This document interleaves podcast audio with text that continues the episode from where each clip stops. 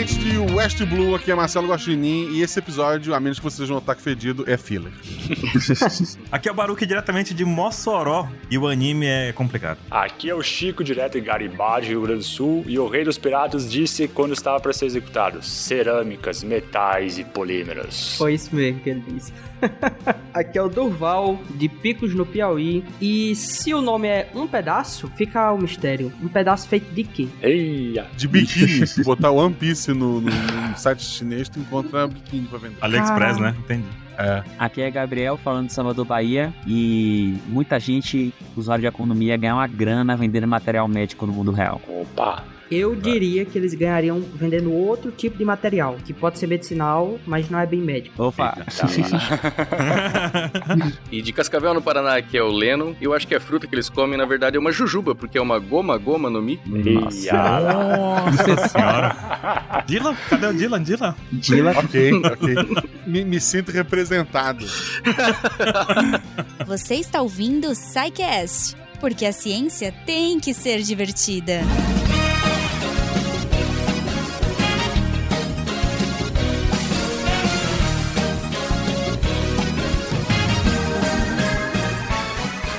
Pessoal, vocês devem estar notando que o SciCast está um pouco diferente hoje. A gente trouxe uma galerinha do barulho para fazer uma, um crossover, uma pauta junto aqui com o SciCast. Com altas aventuras e confusões. Isso. Eu queria que nosso amigo Baruque, que é o capitão ah, no momento, né, já que o 27 não tá aqui, é o, é o imediato da OPEX. Explica pra gente o que é OPEX. OPEX é um fansite sobre One Piece que a gente mantém desde 2000 sei lá, 2006, 2007, nem sei mais, sabe? De tanto tempo que faz. E nós somos 100% focados em One Piece, somente no anime no mangá, somente em One Piece mesmo. Então a gente produz conteúdo lá com relação a postagens do que sai de novo, de notícias, de live action que vai sair recentemente, do anime, do mangá, principalmente spoilers, a gente fala de tudo. E também tem dois podcasts, na verdade, mesmo feed, que é o Apex Cast, que é um podcast que a gente fala sobre One Piece, é, sem levar em conta o mangá e o anime diretamente, mas que a gente relaciona com o nosso mundo real, né? E também temos o Pauta Secreta, que a gente cobre toda semana, tanto em live quanto também no Spotify, no podcast. Cobrimos o capítulo daquela semana e passamos, sei lá, uma hora discutindo aquele capítulo, tendo as ideias mais malucas do universo. Algumas são boas, outras nem tanto, mas a gente gente discute e tá tudo aberto a isso. Né? Uhum. E a live é lá no Twitch, na Twitch. E é basicamente isso. Se você gosta de One Piece, se você não conhece One Piece, a Alpex pode ser um prato cheio para você conhecer e continuar acompanhando até o infinito. Porque não acabar, acabar não vai não. Acabar eu não, garanto não pra você não. que não.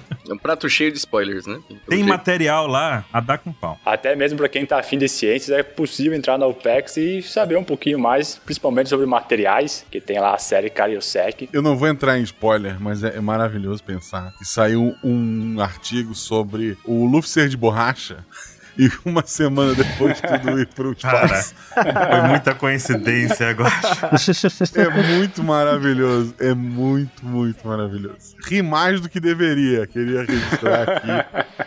Mas, ó, vou te tudo falar, bem, vou te falar. Bem. O Chico ele levantou um questionamento nesse artigo, vocês podem ir lá ver. E o que aconteceu depois, na verdade, deu sentido ao questionamento que o Chico fez. Então, Tanto talvez... é que tem parte 2, né, Chico? Exato. Tem parte 2 e 3.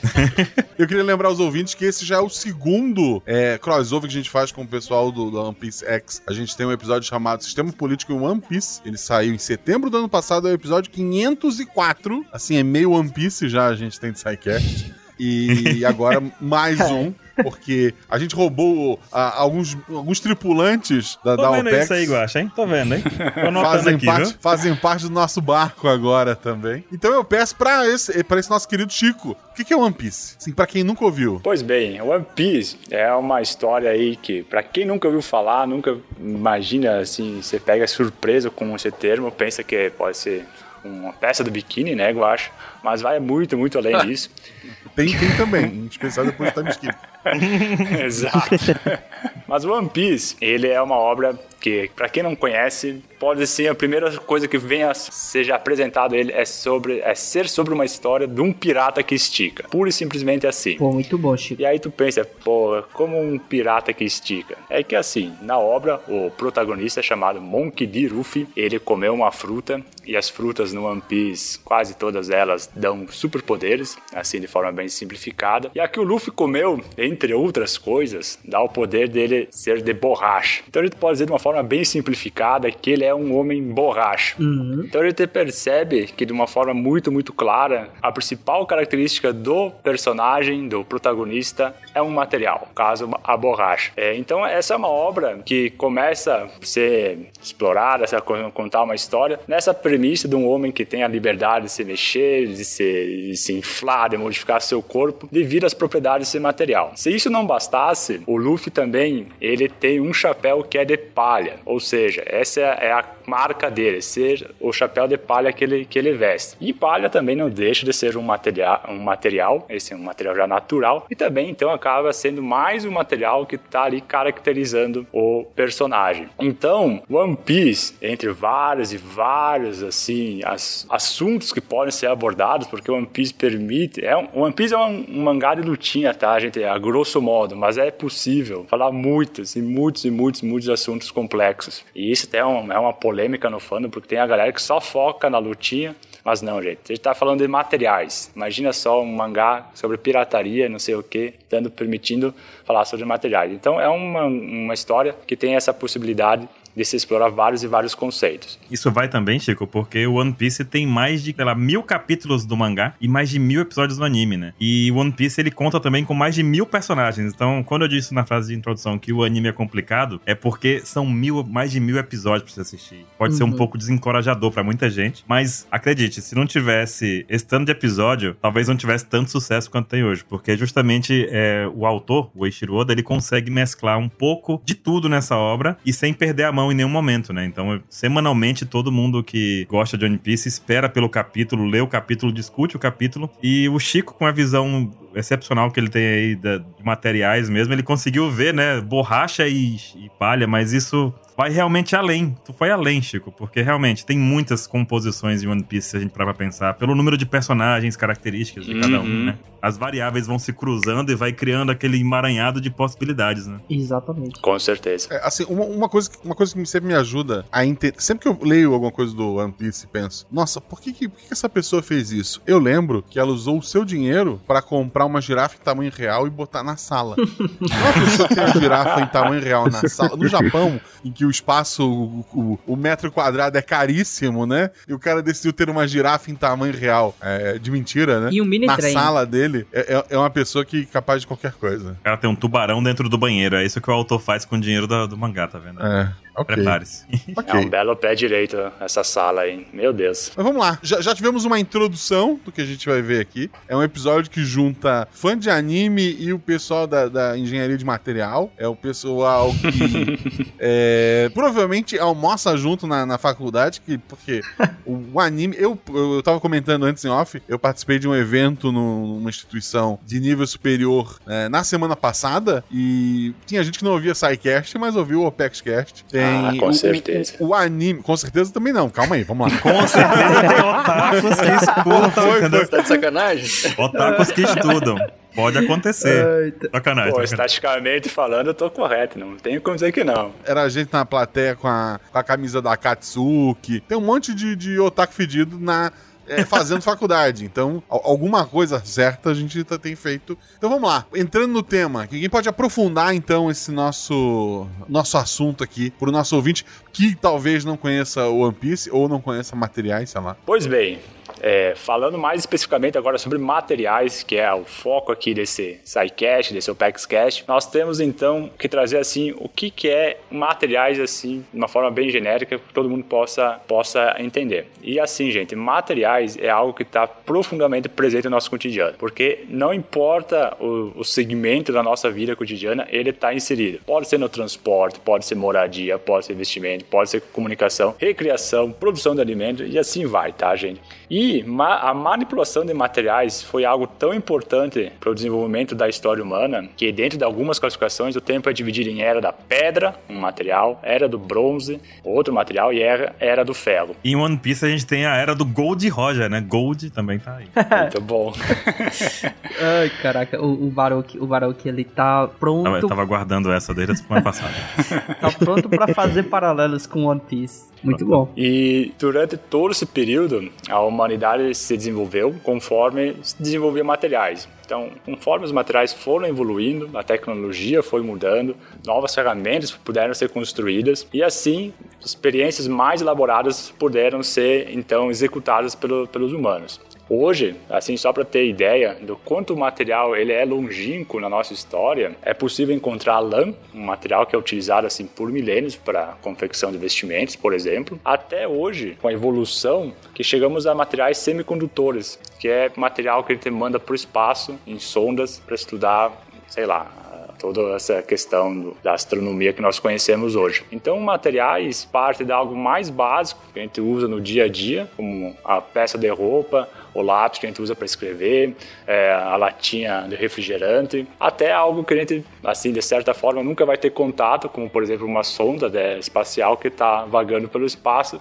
coletando milhares e milhares de informações, justamente porque tem lá dentro todo um, um aparato composto por diversos materiais que acabam por ter certas propriedades, respondendo estímulos externos e nos permitindo conhecer todo o universo. É, essa ideia Mas... dos materiais terem propriedades é uma das coisas mais importantes quando a gente estuda, quando a gente estuda eles, né? Porque para cada área de atuação, as propriedades dos materiais vão ter impactos diferentes, né? Então, por exemplo, no meu caso, na engenharia, é, se você vai construir alguma coisa para você ficar embaixo, você espera que aquele material tenha uma resistência mecânica para suportar primeiro o próprio peso e qualquer coisa que você vai pendurar nele, né? Então, Parece interessante isso. Pelo menos isso você espera que, que aconteça, né? A gente usa materiais para se vestir, a gente usa materiais é, para por exemplo, na medicina, né? Então, eh, eles estão envolvidos as propriedades químicas do, daquilo que a gente ingere, é importante. Né? Na própria engenharia, né, voltando para minha área, uma das propriedades dos materiais que às vezes as pessoas esquecem, mas é o preço do material. Então, Com quando certeza. a gente vai construir uma estrada, nada é, a gente começa lá pela subbase, base, até chegar no capeamento, a gente começa por materiais baratos, que, é, que são rochas, até você chegar numa brita graduada, que ela já foi industrializada, até chegar no, no betume, que é um material com características mais refinadas, e ele, por por conta disso é mais caro. Então todas essas propriedades dos materiais têm que ser levadas em conta quando você for aplicar e estudar eles. Eu aprendi bastante sobre materiais com a série do Chico lá na OPEX, de chamada Kairosec, né, que ele fala sobre engenharia de materiais e One Piece diretamente também. E foi lá onde eu aprendi, assim, que me abriu os olhos para um negócio meio que é básico. E o mesmo material tem diversas funções de acordo com sua composição. E aí eu fiquei assim, cara, a gente vive em volta de, de alguns materiais meio que comuns, né? Só que diversas formas desse mesmo material também. Achei bem interessante interessante quando me abriu os olhos para isso, sabe? Como tu disse, tem que ter essa questão da, da dureza, tem a questão da, da, resistência, tem tantas coisas em cada material, mas a forma dele também que ele é usado. Uhum. São muitos estudos, na verdade, para chegar nesse ponto, né? Ele tem é, tudo. Vocês trouxeram ali é, duas das principais, duas das quatro principais características de um material. E quando você pensa em material, a gente tem que pensar nele é, num, num conjunto aí de fatos, de componentes que o material possui que elas estão sempre muito intimamente correlacionadas. E a gente vai falar um pouquinho de cada uma delas, eu vou citar uma por uma só para vocês terem assim uma, uma vocês verem quais que são elas, que é a estrutura, que é isso que o Baruch estava falando de composição, por exemplo, propriedades, que é isso que o Leno estava trazendo, que gente tem que espera que quando está embaixo de alguma coisa não vá cair sobre nada sobre nós. Tem também a questão de processamento e a questão de desempenho. Então são esses quatro componentes que estão sempre muito intimamente ligados que dão a característica de um material. Falando mais especificamente de estrutura, eu acho que esse aqui é o tópico mais assim difícil para nós compreendermos, porque geralmente a gente não consegue ver, porque é aquele onde que envolve os átomos, aquele como é que envolve como os átomos interagem. Então é algo assim um pouquinho mais é, difícil de visualização, é um pouco algo menos prático. Mas por exemplo, quando se fala em estrutura, a gente está falando de composição química, quais são os átomos que compõem esse material e como esses átomos acabam tendo uma interação subatômica.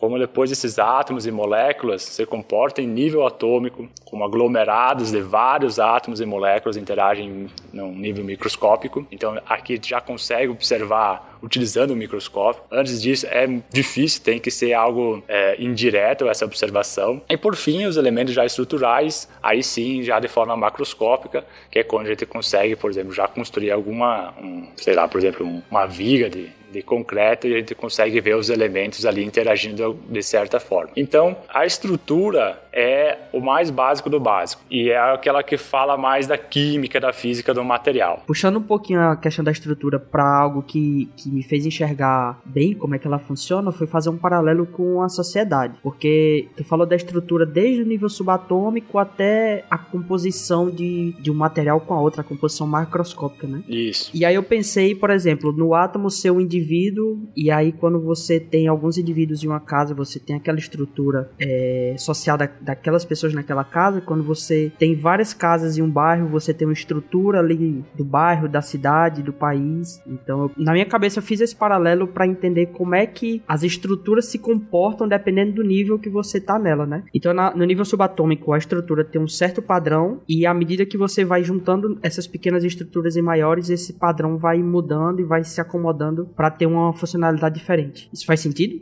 Faz, faz, faz, faz sentido, cara. Uhum. Tem uma coisa muito legal disso que você disse, porque, é, como eu falei antes, né, a gente estuda as propriedades dos materiais e tem propriedades que elas emergem, elas surgem depois que você tá em uma escala diferente. Uhum. Então, por exemplo, um átomo por si só não tem cor, mas um material tem, uma substância tem, né? Quando você junta vários átomos juntos, ele acaba criando, tendo uma propriedade nova, que é cor. A gente faz às vezes uma analogia com a música, né? Uma nota sozinha, ela não tem ritmo, né? Ela não tem harmonia, ela não tem um campo harmônico, não tem nada. É uma nota sozinha. Agora, quando você coloca várias notas, umas, umas a, a, uma atrás da outra, e ou juntas, sendo tocadas juntas para criar uma música, aí você tem estilo, você tem uhum. andamento, você tem várias propriedades que elas surgem depois que as coisas é, acabam interagindo entre elas. Então, o átomo por si só tem as suas características, mas quando ele interage com os outros átomos diferentes, quando os materiais eles é, são submetidos a, a circunstâncias, por exemplo, processos industriais diferentes, eles começam a criar propriedades que eles por si só não teriam, né? Então eu acho bem legal. Pura poesia isso, hein? é bonito, né? Claro, pô. Eu tô achando bom que vocês estão trazendo, assim, exemplos fora dos materiais, porque eu ia começar a falar, então, o átomo de ferro lá, quando é. tá no carbono, né, começa a ter estrutura CCC, como depois vai pro CFC, e assim vai. Mas é isso aí mesmo, acho que é um, um paralelo bem interessante, e de fato, né, a casa acaba dando um comportamento, as pessoas dentro da casa dão um comportamento para casa, a casa dá um comportamento aí depois para a rua, a rua depois dá um comportamento para o bairro, vai escalando nesse sentido. E se fosse uma casa diferente, o material iria responder diferente. Se fosse uma casa amarela, ia ser de uma coisa. Então, é, é, nesse sentido. Um exemplo de material muito claro, por exemplo, é o carbono, que pode ser ou diamante ou pode ser grafite. É Poxa. É tudo carbono. Pois é, é tudo carbono. O que muda é a estrutura dele, como esses átomos estão interagindo entre si. Aí vem uma questão. Essa questão de, da modificação da estrutura não é uma coisa simples, né? Não é uma coisa que você faça porque, tipo, não, a gente diamante não seria tão simples. E, aliás, tem a diferença entre o diamante gerado artificialmente e o diamante gerado de forma natural também, né? Isso envolve a estrutura? Então, é, como eu tava falando, tem quatro tópicos aqui, componentes que eles interagem entre si. A estrutura, tu não vai lá e pega o átomo e coloca como que tu quer. Mas mexendo, por exemplo, no processamento, tu consegue mexer na estrutura. Uhum. E, consequentemente, a estrutura muda a propriedade. Depois a propriedade acaba afetando o desempenho. Então, é, acaba sendo... Não é bem assim essa linha reta, mas está tudo ligado. Então, a gente pode mudar, assim, a, a estrutura mexendo no processamento desse material, por exemplo. Que, no fundo, é o que a gente acaba fazendo. A gente processa de formas diferentes para ter outra estrutura. E aí, no caso, eu pensei logo no nosso amigo Josu, lá de One Piece, né? Que tem um corpo de diamante. Somente isso. Só um corpo de diamante. Ele ele consegue transformar o seu corpo em diamante. Logo, a dureza dele é absurda, né? Uhum. E ele faz isso muito rápido, né? Só que não, não é tão simples assim. Inclusive, tem aquela questão, né? E se ele. O que ele faz como diamantes continua sendo diamante? Eu acho que é diamante é diamante. É dinheiro infinito.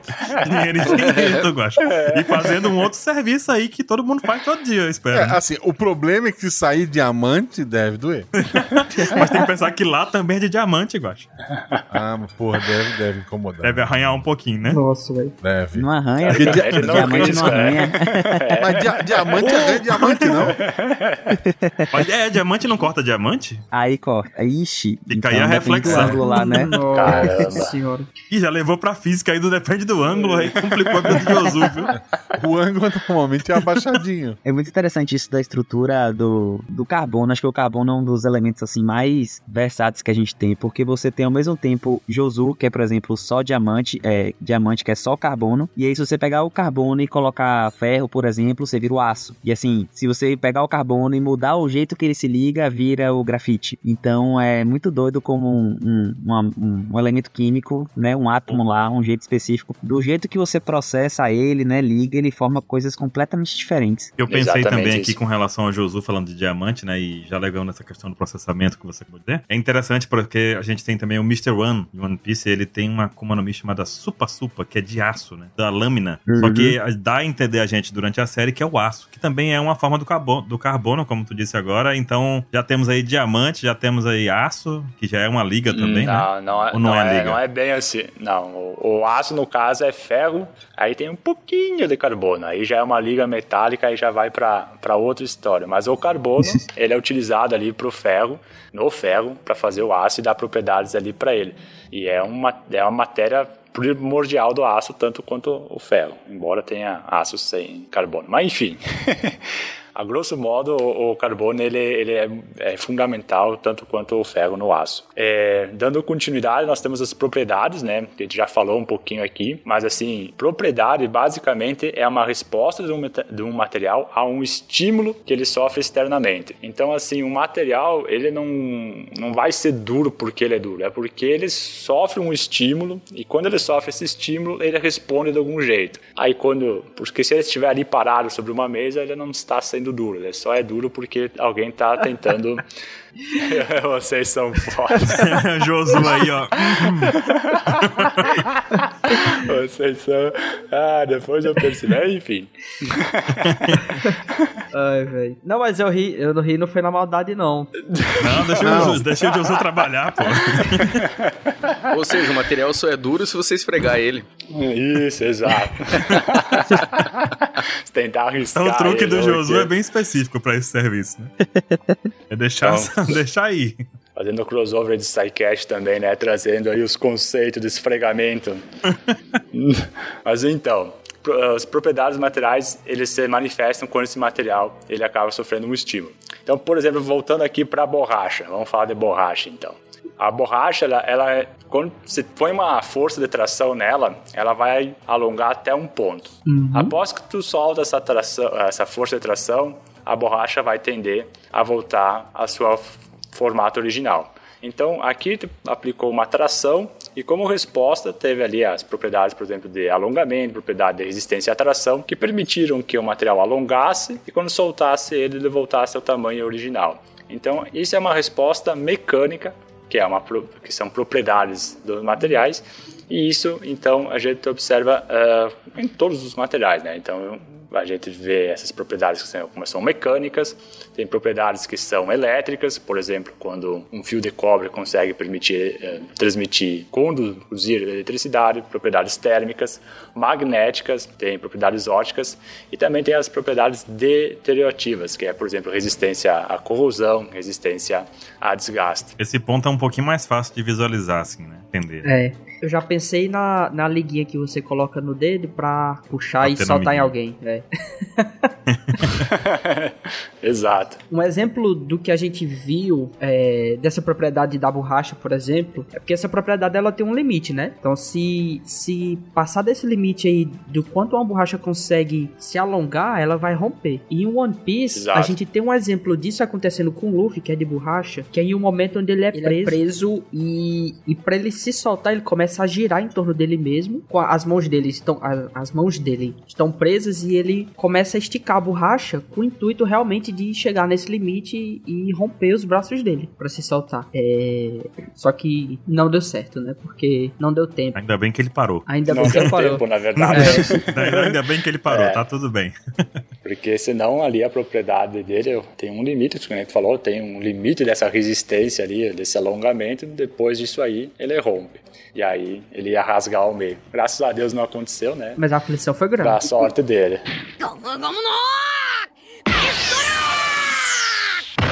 Então, mas é, essa questão da borracha, não sei se vocês é, sabem, provavelmente o Chico sabe, mas é, é, por que, que a borracha puxa quando você estica ela? Por que, que ela puxa de volta? Vocês já, já viram a explicação de como isso funciona? Porque é teimosa.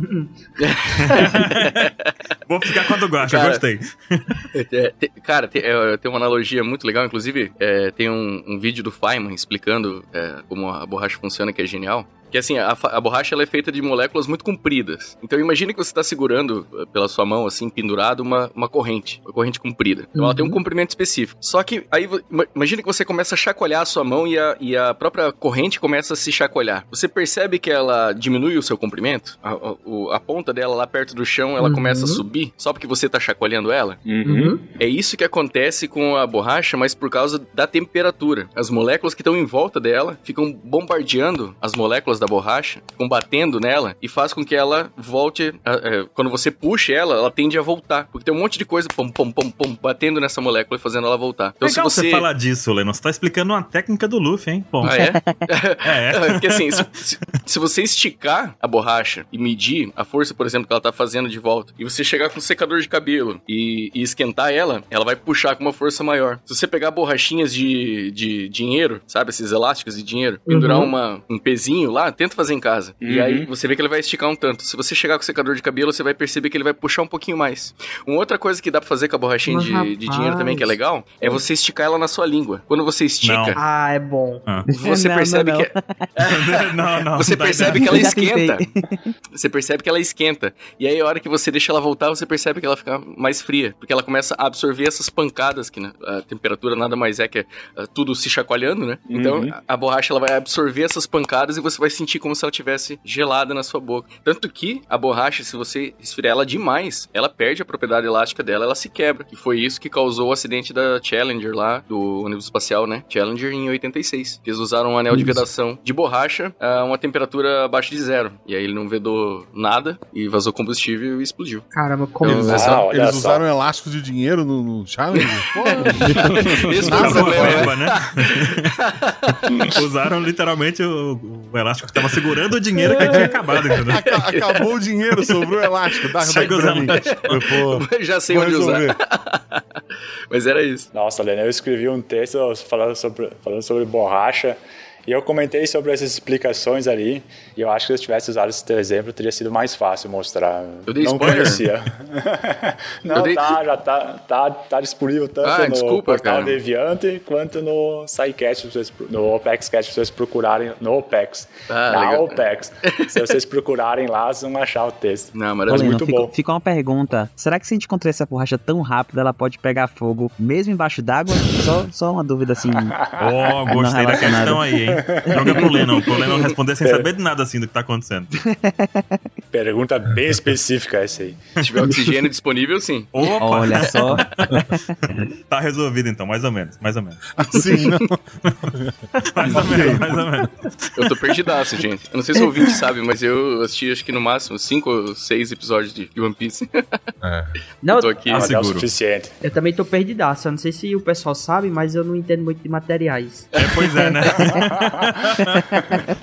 Mas a gente, a gente não precisa saber fazer, querido. A gente tem que ter pessoas na tripulação que saibam fazer essas coisas específicas. Perfeito. Eu tava ouvindo aqui vocês falando das propriedades, e aí, fazendo um paralelo com One Piece, né? Que o, o Luffy ele tem a propriedade de. Ele é um homem borracha e ele se estica e contrai. E aí, a água é uma das coisas. A água do mar ela anula os efeitos. E aí, em One Piece, a gente pede, vê, vê a clara perda da propriedade da borracha. Então, a borracha a gente fala que quando estica, né? Ela volta, tende a retornar. E é o que acontece com o protagonista. Quando ele tá na água, ele fica lá todo molengão, né? Ele não vira um humano normal. Ah, ele perde a propriedade da borracha de, de contração. E é exatamente isso que a água do mar faz. Eu tô tendo essa epifania aqui agora. é, mas assim, no caso do anime, todo mundo que comeu uma fruta tem um super poderzinho, né? A fruta do demônio, ele não pode mais entrar no mar, né? Não só a borracha. É a fraqueza, ah, é, sim, tem que sim. ter alguma. É, é a, é a criptonita é o mar. O que é muito bacana quando tu é um pirata, né? Onde pois 99%... é, né? No mundo basicamente navegável apenas. Né? Um planeta que é basicamente um arquipélago, que só tem pequenas ilhas, não tem um grande continente. Tu, 99% é oceano e ele é o teu ponto fraco. E você diz fazer o quê? Ser pirata. é melhor, melhores escolhas da vida, né? É. Pois bem, então, para manipular tanto estrutura quanto propriedade, existe então a etapa, o componente processamento. Processamento é aquilo que dá a forma para um produto, é aquilo que quando pega um material, a gente decide fazer, por exemplo, uma mochila, fazer um violão, fazer qualquer coisa, a gente processa ele processo material até uhum. chegar no violão, até chegar na mochila. E é por meio desse processamento que a gente consegue manipular a estrutura e manipular as propriedades do material. Um exemplo assim que a gente pode também já trazer para o mundo do One Piece é, são as katanas. Temos um personagem chamado Zoro e ele é um espadachim, tem as suas katanas, e as katanas só são katanas porque elas são, possuem, enfim, o material em si, né? E porque elas são submetidas a um processo de forja e a tratamentos térmicos bem específicos, que então dá as propriedades, dá a forma que a katana tem que ter e assim ele pode se dizer que o Zoro tem katanas. Então, o processamento ele está justamente para dar a forma dos objetos, mas também para manipular estrutura e propriedades de um material. É muito louco, Chico. Só para os ouvintes que não estão aqui pelo SciCast, não acompanham One Piece, vamos deixar isso bem claro. É, Chico, quantas espadas tem o Zoro? Tem três. Quantas eles usam ao mesmo tempo, então? Quanto, é, quanto eles usam ao mesmo tempo? Para minhas contas são três também. Como é que ele segura três espadas, não, tendo apenas dois braços? Pois, ele usa um braço para segurar uma, outro braço para segurar outra, ah. e a ah. terceira ele coloca na boca. Perfeito. Eu, ah, e, era só é sobre isso, gente. Vamos lá. Eu já ia perguntar onde que ele enfia essa espada. Bom, tudo bem. Não, calma. calma.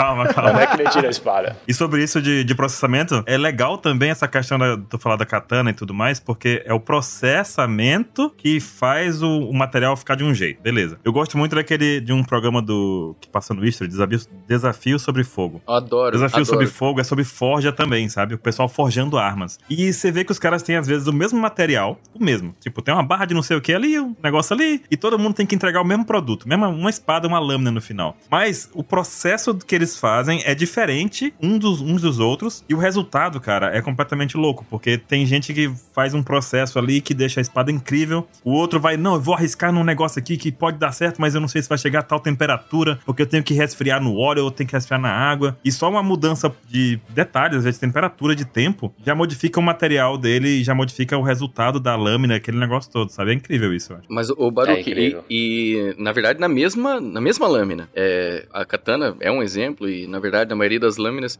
é, você precisa que o corpo dela não seja tão duro e, e o fio sim, porque a gente tava falando antes da dureza do diamante, né? A gente tem uma certa relação de materiais que tem uma dureza muito alta e que eles são facilmente quebráveis se você derrubar no chão. Por exemplo, uma espuma, você consegue cortar ela facilmente, mas se você derrubar no chão não acontece nada com ela. Agora, um copo de vidro, você tenta riscar, você não consegue com facilidade. Se derrubar, ele se espatifa, né? Então, existe uma certa relação a isso. E aí, a, a lâmina, ela precisa que o fio dela seja bastante duro, né? Porque, afinal de contas, é ele que vai tentar cortar as outras coisas, mas que o corpo dela seja um pouco mais elástico, para que ele possa bater e não quebrar, não espatifar a lâmina. Cara, Lennon, tu não viu One Piece, mas tá de sacanagem, né? Porque tem um personagem, que é o que eu comentei antes, que é o Mr. One, né? Ele tem uma, uma Akuma no Mi chamada Supa supa, que é um supa, é uma onomatopeia que é um som de corte, né? Então ele meio que é o hum. homem katana, por assim, de homem lâmina, sabe? E ele é. tem essa. E o desafio de um personagem aí, espada de muitas espadas, é cortar esse cara a chegar a um ponto, entendeu? Nossa. Então é, o desafio é justamente cortar o aço, cortar uma lâmina, não só o aço, como cortar uma lâmina também, né? Porque a lâmina não é só dureza, né? Também tem a questão da resistência. Então é um desafio para ele, né? E ele é quebrado depois que. Não, ele, é, é, é, é, incrível. O, o, o personagem, o vilão pergunta, o cara lâmina pergunta: Você é capaz de cortar o aço?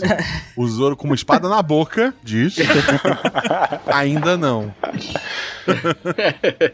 é Logo incrível. depois, é. Cara, é, é uma cena isso, assim maravilhosa. Isso no mangá. No anime ele diz: já, episódio filler da saga lá que prendem com uma corrente. Era isso. Vale, vale deixar aqui a observação que, que, no caso, dureza, nesse sentido, não é a resistência à, à, à quebra. Dureza é a capacidade de corte que o material tem, não é isso? Ou, ou melhor, a resistência a corte. É o quanto é, aguenta antes de quebrar, né? A dureza é o quanto ele aguenta sem ser riscado por outro material. Então você diz que um material é mais duro que o outro, se ele consegue riscar esse material, mas aquele material não consegue riscar ele. Basicamente. Por isso que o cara passa um ferrinho assim na lâmina e fala: Hum, essa aqui tá boa hoje, né? Tipo, é isso. Dublagem, aquela dublagem maravilhosa, né? Não sei como porque é que Porque isso sempre me deixava maluco, porque na minha cabeça, se alguém diz que o material é duro, se eu jogar ele no chão, ele não quebra. Só que não necessariamente é isso, porque o diamante é extremamente duro, mas ele é extremamente quebradiço, não é isso? Frágil. É, esse quebra-disco se chama frágil.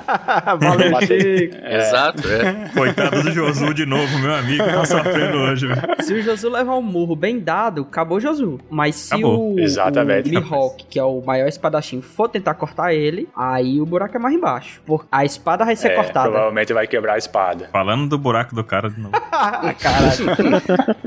Mas isso vai direto à questão de performance e desempenho, né, Chico, também. Exato. O material, então, ele acaba tendo muito essa questão de ter a propriedade certa, ter sido processado da forma certa, ter sido ter a composição certa. Na verdade, isso tudo é avaliado quando ele é submetido à aplicação, a quando ele é testado, quando é testado seu desempenho. Então, o desempenho é a capacidade que o material tem de entregar um resultado específico em uma, uma aplicação. Se a gente voltar, por exemplo, de novo falando do Luffy, se a borracha que ele tivesse ali, que compõe o corpo dele, se esticasse 50% menos, aquele exemplo lá que o Durval nos trouxe sobre alongamento até começar a rasgar, ele teria rasgado, sabe? Ou também teve uma batalha contra outro vilão, que o Luffy dá um soco e começa a esticar aquele braço e o braço estica, estica, estica, estica e não para mais esticar no, no anime, fica três episódios No esticando. anime ele dá a volta no mundo com o braço dele. É impressionante. Se fosse um, um elástico que, um elástico, uma borracha que esticasse menos, então ele teria falhado no seu desempenho, embora ali, sei lá, propriedades, composição e tudo mais teria, estivesse de acordo. Então, esses quatro pontos, estrutura, propriedades, processamento e desempenho, eles acabam sempre andando juntos. É impossível tu pensar em um material falar de propriedades ou falar de estrutura e não pensar, sei lá, em processamento e desempenho juntos, sabe? Porque essas quatro características, esses quatro componentes fazem o material ser o que ele é. Por exemplo, se ele tivesse, sei lá, uma, uma borracha que é utilizada para fazer pneu, ela não serve para ser uma bola de basquete, porque a borracha do pneu é uma coisa e a bola de basquete é outra e embora seja tudo tudo borracha, material elastomérico ou tu fazer o aço mais resistente a impacto, ter maior dureza, sei lá, algo assim, mas e construir um objeto que quando pega a chuva ele corrói e aí também tu acaba perdendo todo o Tem que ser desempenho dele. inox. É Então- se for no deserto, né? Aí pode ser. Aí né? pode ser, se não pega a chuva, Adamantio. Olha aí. é um Vibrânio. perfeito, né? Vibrânio é que tipo de material, Chico? Isso aí tu me pegou. Vibrânio, você vai... Não, peraí, Duval. O que que você tá falando de Vibrânio? One Piece, É Duval. Tem que falar Kairosek. Kairosek. Vamos falar do Kairosek. Cara. Nossa, Material não indestrutível de One. Piece é Kairosek. Nada de Vibrânio, nada de Adamante, essas coisas não existem. Sacanagem. Nossa, que daria pra fazer uma bela, assim, viagem tentando explicar o que que é, porque ele tem várias propriedades, assim, que, sei lá, características que são tanto de metais, quanto de cerâmicas, quanto de polímeros. É, E ele conta como mar. É verdade, né? Tem a força do oceano, né? Pesado. o, o tipo desse material aí é licença poética, o tipo dele. É, exato. Exato. É é um biomaterial, quase. E é, então, tipo, um material pode ter várias características, então nenhum é, um, é igual ao outro de jeito nenhum, um vai ser igual ao outro, né? Porque a gente tem essa variedade, uma mudança mínima que seja aqui, num daqueles quatro pontos ali do processo, da propriedade, processamento, performance ou estrutura, já modifica o resultado. Então a gente usa isso também para fazer as coisas que a gente tem no mundo, né? Então, por exemplo, no Exatamente. caso de One Piece, né? A gente tem o, o próprio Frank com o seu Frank Shogun. Ele é um robô que entra dentro de um robô maior ainda, entendeu? É mais ou menos isso. Só que esse robô maior ainda, ele é feito de um metal que é mais resistente do que o corpo dele original. Pelo menos até onde a gente sabe, o Frank Shogun, ele é ultra resistente. É um tanque Tem de guerra ser. em versão de, de robô Ele gigante, é um robô sabe? que tem um Megazord, é isso? Ele é um robô que tem um Megazord. É, um, um Megazord anão, né? Vamos dizer assim. entendeu? Um Megazord... Formato de um barrilzinho. Não, talvez não seja tão mega assim, entendeu? É um Minizord. É, é um Minizord ele Um tem. Minizord. Um Zord. É, vamos chamar de Zord. Zord. vamos chamar só de Zord. Porque assim, ele é um robô que ele é usado como arma também, né? E esse robô ele é composto ali, por, por exemplo, poderia ser de titânio. Eu vi o Iberê falando de titânio esses dias no Manual do Mundo, né? Que ele pegou uma hélice do Lito, uma, Uhum. uma pá de uma hélice, não, uma pá de uma fã de um avião que é feita de titânio. E aí eu descobri uma informação interessante, que a fórmula do titânio não é conhecida, né? Ela é guardada. É aquela liga Ué. específica, né? Ela é, Ela é guardada ela por é quem? guardada, né? Pô, não é, É. Tipo, é tipo a fórmula da Coca-Cola, sabe? Você sabe o que, que tem lá dentro, mas você não sabe quantos e como é feito, né? Exato. O One Piece é a fórmula do Titânio, ele vai chegar lá. tô indo, tô indo. Porque assim, aí a mesma forma que o Frank faz o Frank Shogun dele, é um material diferente, é o mesmo material, mas é de um jeito diferente que é que fica as katanas do Zoro, né? Que é uma liga de Uhum. aço. Então são dois. Acabam sendo dois materiais diferentes, mas os dois são muito parecidos, se comparados a eles, são metais ainda ali, né? Uhum. E do mesmo jeito aí, Chico, que a gente pode dizer então que a borracha e o diamante que compõem o corpo do Luffy e do Josu são semelhantes também? Não, a gente pode dizer assim que o titânio e o aço são semelhantes, embora sejam materiais diferentes a liga de titânio. Porque assim, quando você fala em titânio, a gente pensa assim, é titânio puro. Não, não sei não o que é... é titânio puro, porque, né? Não é um negócio comum. Não, não, assim, não, quando você pensa em titânio, o titânio, como titânio é um elemento, um metal, ok, mas na, quando ele, o titânio é aplicado, ele não, nunca é puro, tá? Ou é, assim, quase nunca ele é puro. Ele tem sempre alguma coisa junto com ele que é aí que forma a liga de titânio, Nossa. e esse que é o segredo, por exemplo, dessa, dessa pá. Isso. Porque assim, a liga de titânio é composta por outros elementos, sejam eles é, metálicos, não metálicos, enfim, da tabela periódica.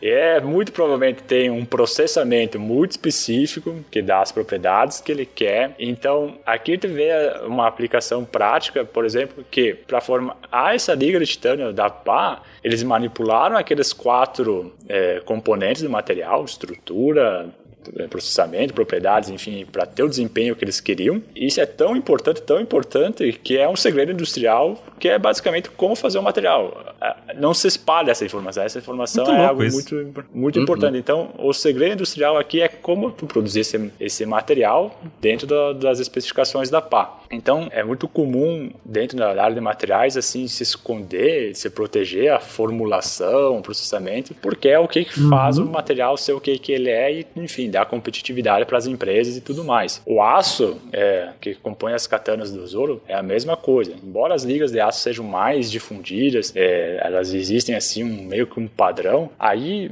como a pureza do aço, como é que o processamento garante que ele vai atingir tais propriedades também, isso acaba ainda sendo bastante protegido. Mas o aço é algo mais difundido, então é assim, mais fácil descobrir como é que você faz um aço. Já a borracha e o diamante, eles são dois materiais bem diferentes, até mesmo entre eles. A borracha está classificado como um polímero, não está mais nos metais, e o diamante está como uma cerâmica. E aí nós podemos, já dizendo isso aqui, que os materiais são divididos em três categorias básicas: metais, cerâmicas e polímeros. E essa divisão, ela é basicamente é, oriunda da estrutura do material. Então, dependendo da estrutura lá, dos, dos tipos de elementos que, que compõem ou como esses elementos estão ligados, a gente pode separar esses materiais nessas três categorias. Só que tem mais, não é isso? Tem essas três básicas, mas tem algumas outras. Aí tem outras que aí, na verdade, é a combinação de materiais que estão dentro dessas três básicas e aí começa a aplicar um pouco mais outros conceitos, como, por exemplo, a propriedade que se atinge ou o jeito que ela é fabricada fabricada, que são os compósitos e os materiais avançados. Coisas misteriosas. Entendi, coisas misteriosas, né?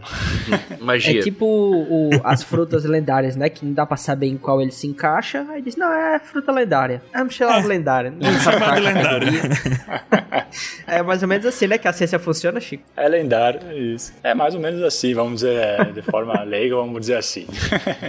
Mas assim, você sabe muito bem como é que funciona um compósito, como você sabe muito uhum. bem como é que funciona um material avançado. Quase vê, o que pode acontecer de vez em quando não saber, bah, esse material aqui, por exemplo, né, os, o Kairosek dentro do One Piece. É difícil de classificar dentro de metais ou cerâmicas ou polímeros. Provavelmente seja um compósito, mas é um baita de um compósito, sabe? Porque ele entrega umas, umas propriedades muito interessantes e que, assim, é, é muito difícil, sei lá, ver um metal com todas aquelas propriedades. Mas vamos falar isso um pouquinho mais adiante quando a gente for falar mais especificamente de cada grupo. Beleza. Antes disso, eu só quero trazer um, um exemplo aqui da nossa vida cotidiana e também que pode ser visto dentro do One Piece, é que é o seguinte, que material que eu vou usar? É um metal, uma cerâmica ou um polímero? Olha, é, vai depender muito obviamente de dois fatores. O primeiro dele é o econômico, né? Enfim, a gente vai querer gastar quanto para fazer esse produto e na qualidade ou nas propriedades específicas. Por exemplo, nós temos é, um exemplo muito claro, assim, na primeira aula de engenharia de materiais nós vemos uma foto de uma da Coca-Cola com três tipos de embalagem: a latinha, a garrafa PET, é, de plástico, e a garrafa de, de vidro. Que é melhor. Sem é mais gostosa, que né? Que é melhor. Sim. é mais gostosa. Então, a gente vê que são três são materiais que são divididos nessas três classificações, metais, cerâmicas e polímeros. O vidro é uma cerâmica, o PET é um polímero e o alumínio é um metal, mas ela tem o mesmo fim, que é essa embalagem da Coca-Cola. Aí, que nem agora a gente estava falando, no vidro é a melhor. Por quê? Porque, enfim, o, o vidro pode ser que tenha propriedades melhores para para Coca-Cola. É mais cara também, Sim. né? Porque tem que devolver a garrafa de vidro que a gente não pode levar para casa e jogar fora. desse né? eu fui comprar uma garrafa de vidro, ela não deixou porque eu não tinha uma para entregar no lugar. E aí eu me perguntei como é que eu consigo a primeira. É um grande mistério é esse. É que nem emprego que pede experiência, né? Emprego que pede Exatamente. experiência. Eu vou falar isso aí. Ai, meu Deus. É igual a fórmula do titânio, rapaz. Ninguém vai contar pra você, não. Você que se Exato. o One Piece é um casco de Coca-Cola vazio e a fórmula do titânio. Tá dentro do, do casco de Coca-Cola a fórmula do titânio. Isso.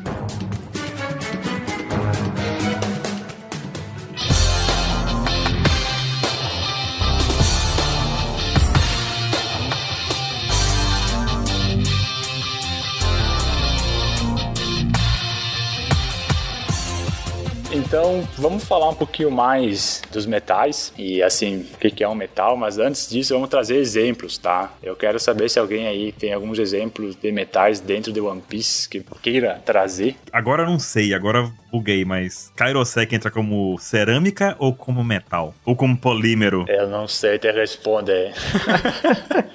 tu foi pegar justamente esse material, né? esse é lendário, Baruch. Esse é o lendário. ah, esse é o lendário, entendi. Esse é o lendário.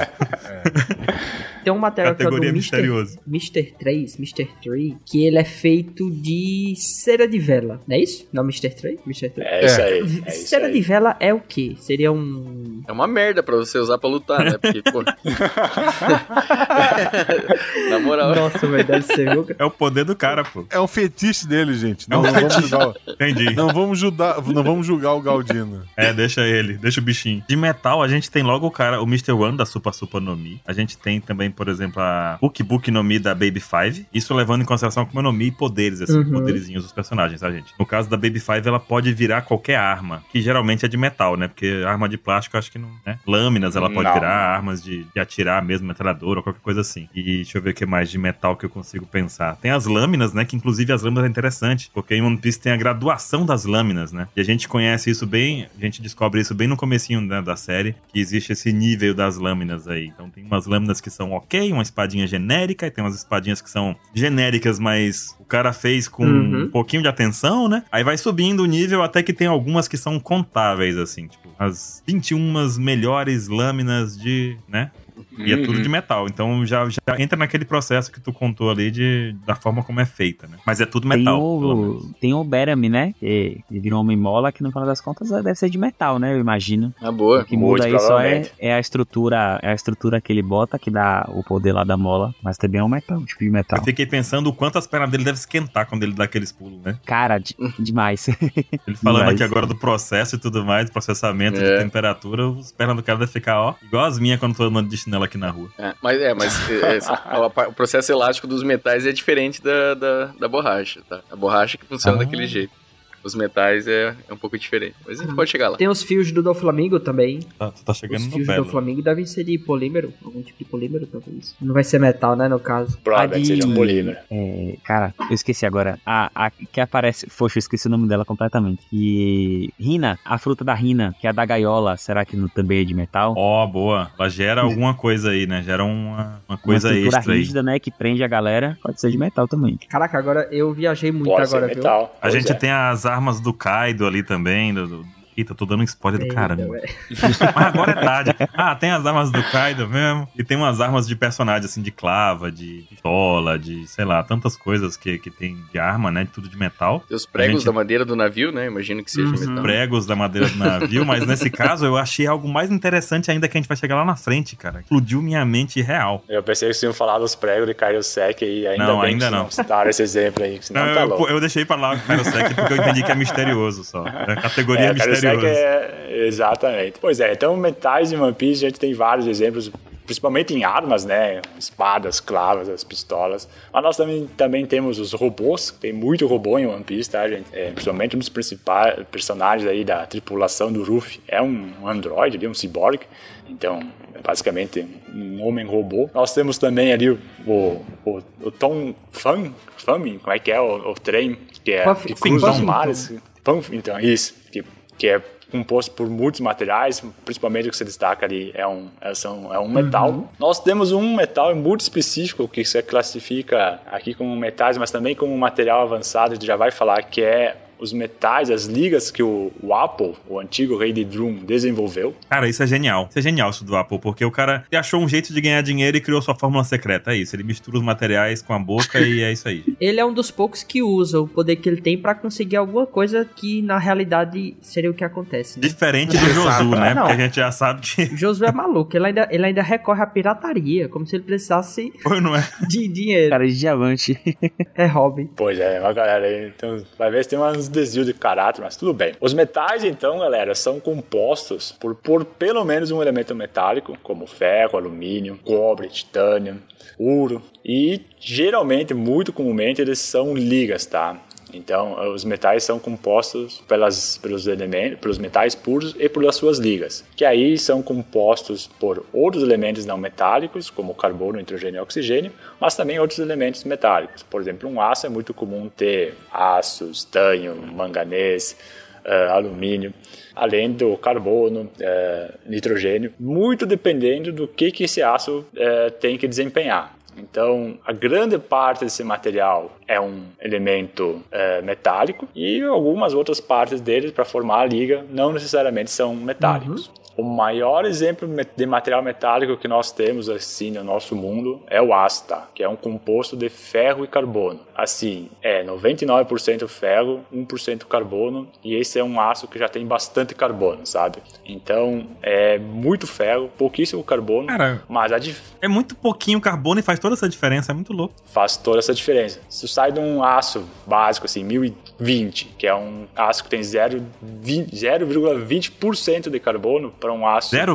0,20% de carbono e tu vai para um aço que tem 0,80, são dois materiais completamente diferentes, assim, em termos de propriedades, dentro, comparando entre aços, sabe? Então, esse pouco de carbono já faz toda a diferença, faz toda a diferença. E o ferro puro por si só nem é aplicado, porque a, as propriedades dele são tão ruins que ele não, não entrega desempenho. Então, sempre tem que ter algum elemento junto e geralmente é o carbono para formar o aço. Sem contar quando você coloca o carbono para transformar em aço, inclusive aquele material deixa de ser ferromagnético. Um ímã já não gruda nele mais. Se pegar o ferro, o ímã gruda. No aço, não. Então, uma, uma adição do carbono modifica uma propriedade do objeto, do material. Bastante. Modifica todas as propriedades. Uma coisa, ah, uma coisa legal que eu pensei nisso também foi uma coisa, é, Chico, nesse mesmo dia que o Iberê falou desse negócio do titânio, uma coisa que me chamou a atenção foi com relação à a, a questão térmica dele. O titânio não conduz tão bem o calor quanto o ferro, né? É, na verdade, aquece... não tão bem quanto qualquer outro, assim, não qualquer também não, mas quanto a maioria dos outros metais, né? O, o metal, de modo geral, os metais de modo geral, eles transmitem bem temperatura e eletricidade, né? E no uhum. caso do titânio, ele não, não, ele... Né? Ele não transmite calor nem eletricidade tão bem? A eletricidade eu não sei, eu sei do, do calor, calor, porque eu aprendi no Manual do Mundo.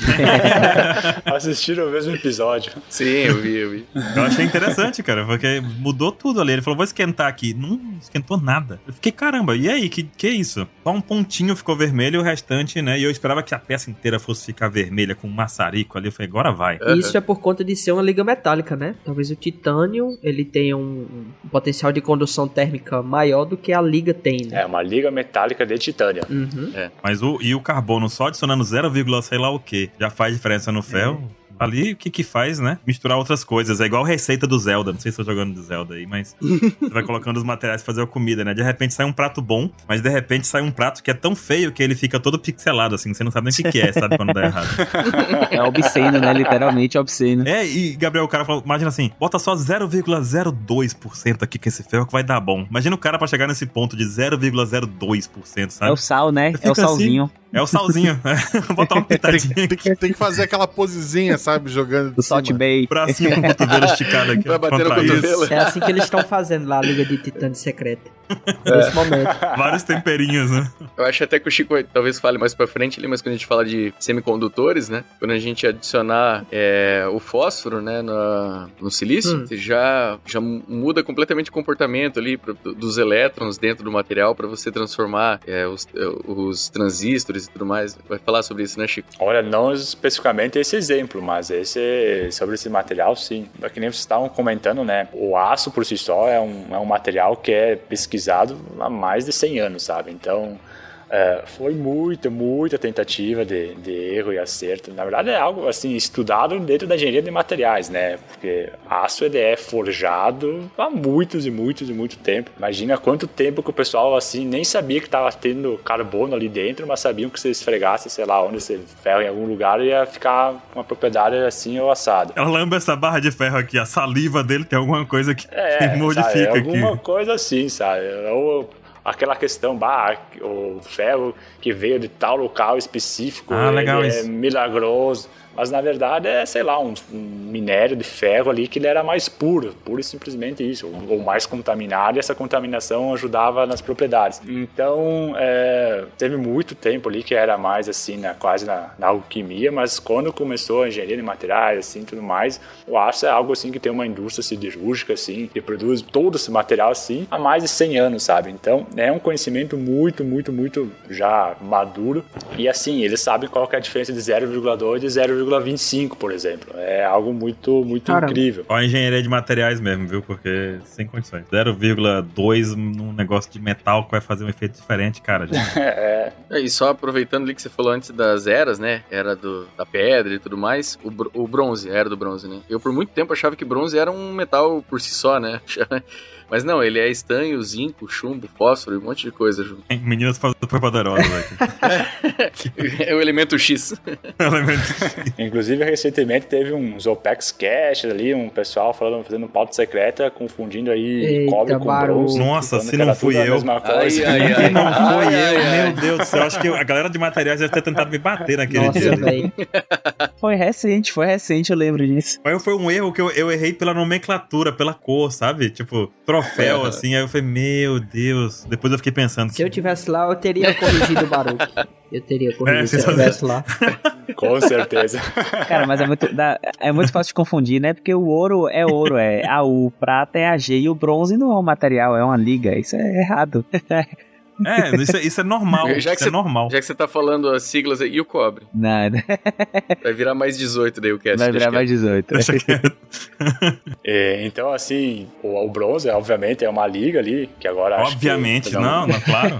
Uhum. Obviamente, obviamente é uma liga. Trivial. E assim, como todas as outras ligas metálicas, é, o bronze, aço, eles têm umas características muito específicas. É, principalmente assim é, em termos de propriedades mecânicas, que eles são rígidos, eles apresentam uma alta resistência mecânica e são dúcteis. O que isso quer dizer? Rígidos é, é quando tu tem um, um, material e tu aplica aí um, um esforço mecânico, assim, tu tenta, tu, tu, traciona, tu tenta comprimir ele e a dificuldade que tu tem para fazer uma deformação elástica, que é aquela deformação que não é permanente, se chama rigidez. Então, é, se a gente pegar, por exemplo, uma faca, tentar flexionar ali de leve, quando solta, ela volta para a forma original. Então isso se deve à rigidez. E volta te cortando também, né? Se fosse você. é, não, não, não é bom usar faca, não. É bom fazer com um garfo. É, use uma katana. Sacanagem. É, uma katana pode ser mais tranquilo. Se eu puder falar dessa questão da, da rigidez, que a gente usa muito em engenharia, por exemplo, quando você vai, vai definir a estabilidade de um edifício, de um prédio, por exemplo. É, normalmente o, o material ou o conjunto estrutural que é mais rígido, ele meio que puxa para si a responsabilidade de resistir a alguma coisa. Imagina ele falou da faca, por exemplo, uma faca metálica. Você colocar uma borracha do ladinho dela, né, na lâmina ali, uma, uma outra faixinha de borracha, e você empurrar a faca na lateral, você vai sentir a resistência, é, a, a mesma dificuldade de dobrar, você vai sentir como se estivesse empurrando sem a borracha, né? Porque ela ajuda praticamente nada. Quem, quem tá assumindo a bronca ali é o metal. Porque ele é, uhum, ele é mais uhum. rígido. Então, por exemplo, quando a gente vai. Porque as estruturas, né? Um prédio, por exemplo, ele precisa se mexer. É, é pouco, mas ele precisa se mexer. Porque se ele for muito duro, ele quebra.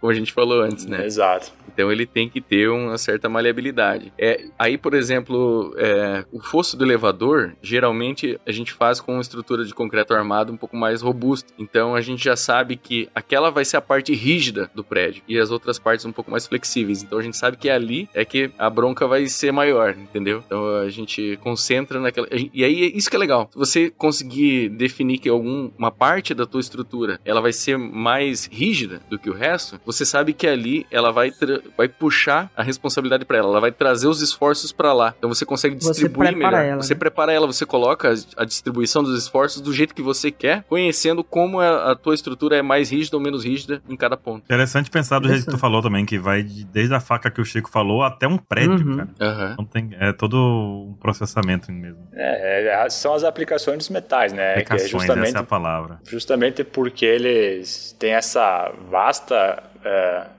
faixa de propriedades mecânicas assim rígidos e eles também, por outro lado, eles são dúcteis. E ductilidade é aquela capacidade que o material tem de deformar plasticamente, ou seja, de deformar e a forma ficar para sempre, permanente daquela forma. E quando tu faz isso, tu aplica uma, uma deformação plástica num, mater, num material metálico, ele não fratura. É, por exemplo, como são feitos, sei lá, panelas, sabe? Tem uma chapa, vem uma prensa ali, bate nela e dá o formato final da, da panela. E o material continua inteiro, sabe? Então, esse é um material dúctil e rígido, porque, enfim, ele acabou ali tendo uma resistência à deformação elástica, mas também é, aguentou aí a porrada. Então, essas são as características dos materiais. Tu consegue dar muitas formas para ele, tu consegue processar eles e aplicar em vários, e vários segmentos da economia e tal, porque ele tem justamente essas propriedades mecânicas. E para se atingir, então, essas propriedades, assim, tem toda a questão de, de processamento, de, de, tratamentos térmicos e tudo mais para garantir as propriedades. Um local onde eles provavelmente fizeram esse cálculo aí estrutural de onde é que vai ter a maior concentração ali de, de forças. É, se eu estiver falando alguma besteira, me corrige. No caso de One Piece, foi numa ilha que tu ainda vai ver quando tu assistir. É a ilha de Enies Lobby. Ah, é? Lá tem uma estrutura, é, patrão, que quando tu chegar nela, tu vai se perguntar, tu vai questionar toda a tua formação, tá? Como é o nome? Como escreve? Enies Lobby. Ixi, agora tu quer que eu soletre, meu Deus. É N, N, I, E, S, L, O, B, B, Y para quem estiver nos ouvindo. É uma estrutura, essa sim é a estrutura misteriosa, hein? É, vamos colocar na categoria de misterioso, tá? É, tá. é tudo sec lá, não tem outra, outra explicação, não. Ah, caramba, é tipo uma, são duas pontes segurando uma ilha? É. Não, é uma ponte. Exatamente. Não, é uma ponte. É uma ponte. É, uma, é uma ponte do outro do lado. Do outro lado é só um vão. Não, tem um buraquinho. Mas tem. É, é. Assim, tem uma ponte. Tem uma ponte que ela, ela é aquelas pontes movediças. Não sei se, uhum. Só que quando elas estão é, levantadas, é um vão. Então a única coisa que segura é aquele aquele tracinho ali, aquela pontezinha ali. É, então, eu acho que teve alguma matéria no quinto ano lá de opcional que eu não fiz sobre magia. eu, eu acho que eu pulei. E... Eu, essa eu não vi. Vamos é chamar de categoria misteriosa, tá tudo resolvido. É, assim, é, é lendário. Nada lendário. que o MASP não tenha feito também ali, pelo amor de Deus. O MASP também é misterioso, hein? Então, de parabéns, ah, legal. Uhum. E finalizando sobre materiais e suas propriedades, então nós temos uma outra característica muito específica que se deve ao fato que em materiais metálicos os elétrons não pertencem diretamente a um átomo específico, mas eles ficam livres por toda a estrutura e os fazem assim consequentemente bons condutores de eletricidade e de calor. Esses materiais também eles não são transparentes à luz visível, que faz que eles tenham uma aparência lustrosa, tal como espelho quando estão polidos. Uhum. E também devido a essa questão de não terem os átomos arranjados e, tal, eles possuem propriedades magnéticas como o ferro e o cobalto, que se tu tentar colar um, um ímã, tu vai conseguir colar. E é justamente para essa questão ali do, dos átomos e dos elétrons não estarem arranjados. E é por isso, então, que o personagem Kid em One Piece, ele consegue atrair tantos metais, mas só metais e alguns metais específicos para fazer seu golpe único, que é dar mãozada por aí. Né? Resolvemos a questão então, Chico. É isso. Kairosek não é metal, ou se for, não é magnético. Sabemos algo. Já sabemos algo. Já sabemos bom. algo aqui. Porque se ele tava com a mãozão, mãozona de Kairosek, fácil. Nossa, imagina, que horror. Aí esse golpe ia valer alguma coisa. Coitado. Professora então, dito isso, nós apresentamos os metais, né? Essa categoria de materiais. E nós vamos para a segunda, que provavelmente é a segunda mais importante. Eu admito que eu sou metaleiro, tá, galera? Então, para mim, os Opa. metais são sempre. Ah, tá. também, também tô dentro. E depois vem as cerâmicas e, por fim, os polímeros, que não tem, tem que falar também. Cerâmicas, galera. Telha e tijolo. Não. Muito bom. É pires, prato. É. Ghost. Ghost. Ghost. Já relacionou, foi longe demais já, eu acho. Desculpa. Nossa, velho.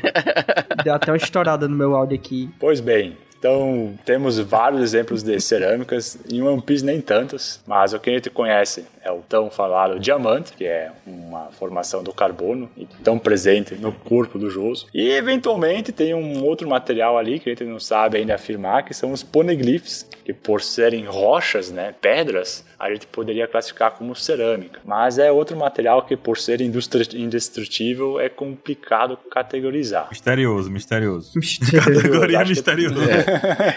Eu só queria mandar um abraço para os ouvintes geólogos, né, que normalmente quando a gente fala pedra eles corrigem para rocha, e que o Chico começou em rocha e corrigiu para pedra. Isso eu achei genial. É que One Piece é o contrário. Ah, então tá. Então um abraço aos geólogos aí. Ah, me queimei com a galera, mas tudo bem. É que... Estamos aqui para isso. e então, assim, no One Piece nós também temos alguns exemplos mais presentes no nosso cotidiano, como os vidros das garrafas de cola, do aquário do, que tem no, no barco do, do Luffy. Nós temos também o almofariz. Alguém sabe o que, que é o almofariz? Eu queria saber. Tá, Tô esperando saber. Fiquei esperando, eu não pensei no Google, sabe? Fiquei esperando a hora da gravação pode perguntar. O que é um almofariz? É um chafariz de almofada. Nossa. Parece isso, né? Ou um nariz de. Um nariz fofinho, almofada de nariz. De um almirante. De um almirante, com certeza. Ah, tirou essa do bolso agora que eu vi. Só perguntas, né? Direto do. Sabe aquele recipiente que o, que o médico da tripulação Exatamente. Pode dizer que é uma cumbuca e tu pega um pilãozinho e fica. Amor tempero. Ah, então é um pilão. Entendeu? Um pilão. Não, então é uma cumbuca. Ô, Gabriel, você não sabia essa, Gabriel? Cara, não sabia, velho. Pô, Gabriel. Como pode? uma palavra tão comum dessa, assim como Nossa. a gente sabia é, que tá o negócio é. lá era liga metálica, como é que tu não sabia? Eu vou chegar lá na, na, na, cozinha e falar assim: com licença, alguém poderia pegar a. Pera aí, deixa eu ler. Almofariz pra mim, por favor? Tomar uma sopa no almofariz, agora é meu plano.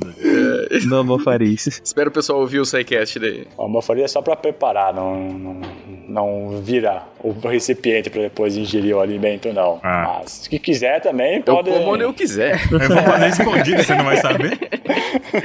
Teoricamente é só pra preparar, tá, gente? Mas, é, enfim, né? É o pilão também vocês utilizem como vocês quiserem, tá, galera? Opa. Eita. Josu, Josu... Josu, Josu, Josu, Josu quer. Mas falando assim, mais especificamente, teoricamente, assim, mais dentro da visão de engenharia de materiais, o que é uma cerâmica? Hum. É um material que ele é composto quimicamente por elementos metálicos e elementos não metálicos. Existem exceções, como o diamante, que é só feito de carbono, mas geralmente são materiais que são classificados como óxidos ou nitretos ou carbetos, que é, sei lá, um exemplo assim, muito básico é o alumínio, que quando se liga com o oxigênio ele forma o óxido de alumínio, que é a famosa alumina, como vocês devem imaginar. Tem também o nitreto de alumínio, uhum. que é quando se liga com o nitrogênio, e o carbeto de alumínio, que é quando se liga com o carboneto. Cara, o carbono. carbeto não, não conheço ainda. Alumínio mora aqui perto, uhum. mas o carbeto eu não, nunca tinha. É engraçado assim do óxido de alumínio, que ele é um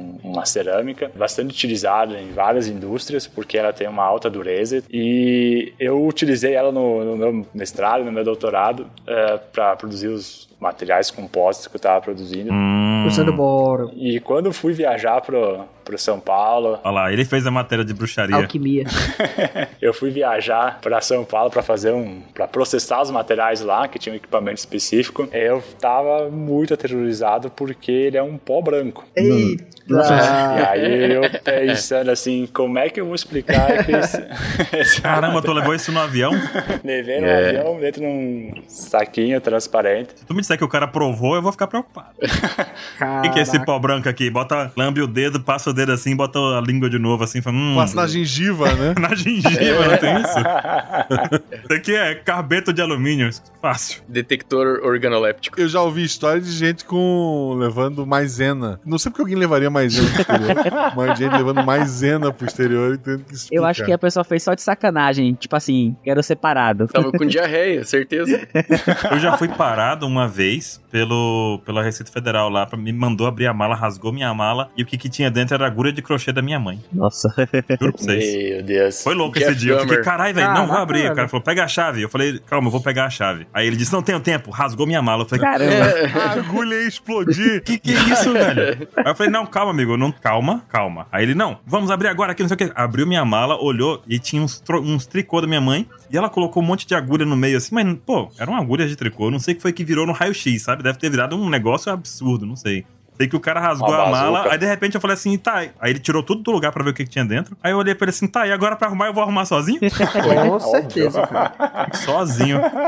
Tá tudo bem, tá liberado. Eu falei, liberado como? Tu rasgou a minha mala? Caraca, velho. Tricota uma nova, meu querido. cara, esse dia foi louco. Se tu tivesse óxido de alumínio, tu ia se incomodar mais, hein, Baru? Olha, eu acredito que, que tu teve sorte, hein, Chico? Passou liso. Passei liso, graças a Deus. Mas tem teste rápido que você, você pinga ali na cocaína que ela fica azul. Não sei, no, ox, no na alumina aí, como é que fica. Espero que não fique azul. manda um pouquinho pra nós ponto. aí que a gente testa aqui, Chico. Beleza. É, manda pelos correios. Vai passar. e então, no caso específico do, do diamante, ele é só composto de carbono, então é, ele é classificado, obviamente, ele foge dessa teoria, dessa regra que tem que ser um elemento metálico ligado com não metálico. Uhum porque ele apresenta muitas propriedades de materiais cerâmicos. Então ele acaba entrando também como um, um cerâmico. Eu falei da alumínio, né, que é um material uh, branco. Mas assim, eu não consigo imaginar o alumínio no meio da cerâmica. É igual o negócio do, do carbono no aço. Uma pitadinha assim, o cara dá uma pitadinha assim de alumínio, assim, de alguma coisa de alumínio no. A cerâmica é constituída por alumínio ligado com oxigênio. Entendi. Ah, então. É tipo você pensar, por exemplo, o carbono no gás carbônico, que é um gás, e o carbono no diamante, que é uma, né, uma cerâmica. Entendi. Ou o carbono no grafite. Tipo, o elemento é uma coisa, mas o material é outra, né? Uhum. Exato. Se fosse basear aqui na fórmula que tá aqui, que eu sei, né? Não, é, não que tá escrito aqui no roteiro, a proporção é de, é de 3 para 1, né? Então não é só 0,2%. É, é muito alumínio misturado com muito Mas oxigênio. Mas aí que tem uma diferença crucial. Na liga, não tem uma ligação química. É um material lá, uma solução, não uma mistura. Pode ocorrer ligações químicas, tá? Dentro de uma liga. Aí, por exemplo, no caso do aço, quando tu coloca muito carbono, ele vai reagir, esse excesso de carbono vai reagir com o ferro e vai formar a cementita, que é o carbeto de ferro, carboneto de ferro, algo assim. E aí, isso aí seria uma cerâmica, ele precipita, ele fica ali, digamos assim, tem um monte de ferro ao redor desse precipitado de, de carbeto de ferro. Uhum. Então, ali temos uma liga metálica, a reação que ocorre ali é entre o ferro e o carbono, mas esse, esse material ali é basicamente ferro e ali no meio tem disperso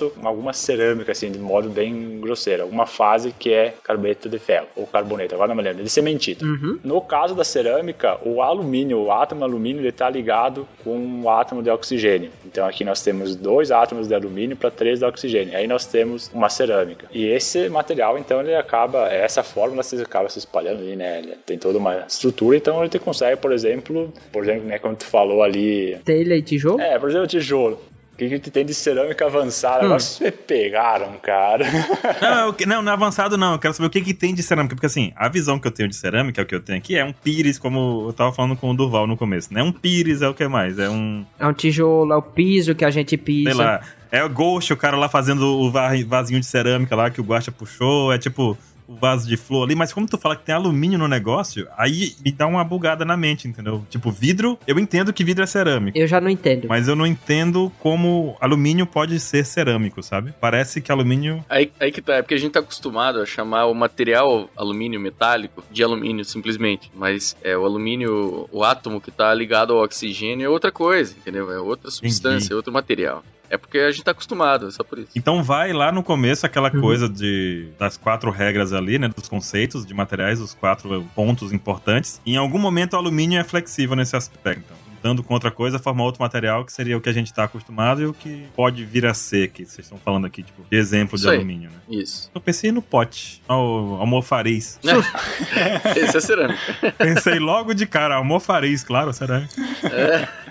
é, e por exemplo, o vidro, o tijolo, a telha, eles são classificados como cerâmicas tradicionais. Se tu for pegar a composição química desse material, Baruch, tu vai se espantar com a quantidade de metais que tem ali, é de elementos que são classificados como metais. A sílica, né? A sílica, a sílica é outro exemplo do caso aqui de um sílica do vidro. A sílica do vidro. É, mas ela é metal. E, mas aí a característica do metal não é não é não ser transparente? Não, vamos vamos, vamos com calma. É. A sílica é uma cerâmica porque ela é, tem o silício. Ah, o silício, desculpa, é um... eu, falei bobagem. É, é o silício que eu quis dizer que é metal. O silício é um metal que está ligado quimicamente, ligação primária ali, uma ligação iônica com o oxigênio. E aí então nós temos um material que não é nem oxigênio e nem silício. Ele é óxido de silício, é a sílica. Material é, misterioso também.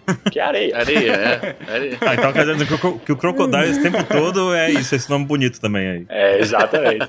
e aí tu processa a areia e tu transforma o vidro. Se tu pega, por exemplo, a argila que faz, que é usada para produzir telha, é, ela são, são minerais é, sílicas, feldspatos e quartzo e assim vai. E é composto por fósforo, por silício, por alumínio, por manganês. E são com oxigênio, é, nitrogênio. Então são compostos bem é, uma estrutura complexa comparada ali com o óxido de alumínio que forma um material cerâmico, por exemplo, tradicional. Então a cerâmica se utiliza de um elemento metálico classificado na tabela periódica mas também ligado com um não metálico, por exemplo, o oxigênio, e forma um material novo, digamos assim, novo, que é, é uma cerâmica, que é um óxido de alumínio, por exemplo. Mais ou menos? Mais ou menos. Eu tô ainda bugado com algumas coisas, mas eu aceito, eu aceito. Não, não, não vamos lá. Tem que falar as dúvidas aí que a gente vai resolver. É com relação a... É porque, assim, a ideia de cerâmica na cabeça tá muito fixa, sabe? Então eu tenho que destruir essa, essa ideia que eu tenho de cerâmica e aceitar que vocês estão me dizendo que é muito mais ampla, né? Que envolve uma questão do material usado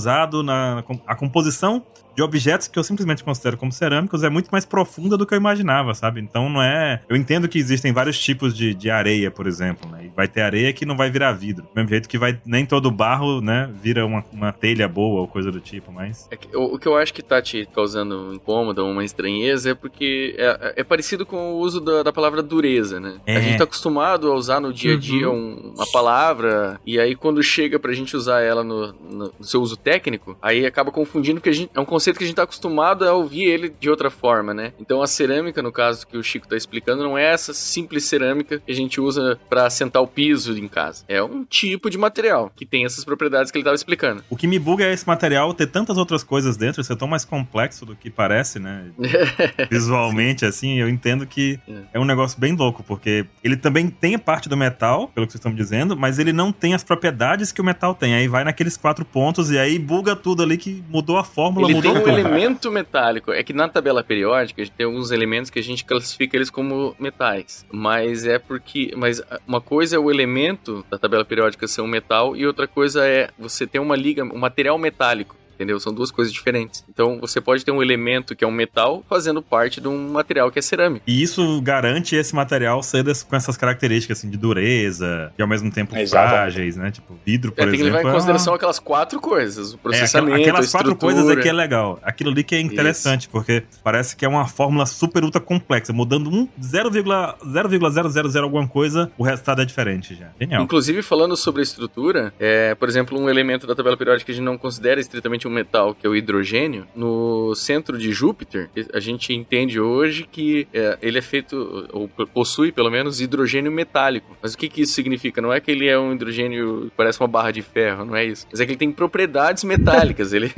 De tanta pressão que ele tá lá dentro, sabe? Porque Júpiter tem uma massa tão absurda, uma gravidade tão absurda, que aquele hidrogênio que está ali no centro de, uhum. do planeta, ele está tão compactado que ele começa a ter comportamentos metálicos. Então veja, é um átomo que não é metálico, mas nas condições e na estrutura que ele se encontra, ele tem comportamentos de metal. Seria ali como se fosse um processamento do hélio, né? Como se estivesse sendo processado ali pela pressão do, do é, planeta. Do hidrogênio. Oh, do desculpa, hidrogênio. do hidrogênio. É, é, é, a estrutura em que ele se encontra, ele está tão compactado hum, naquela, uhum. na, naquela situação, que ele apresenta comportamentos metálicos. Ah, tem que dominar essas quatro regras para dominar materiais. Então.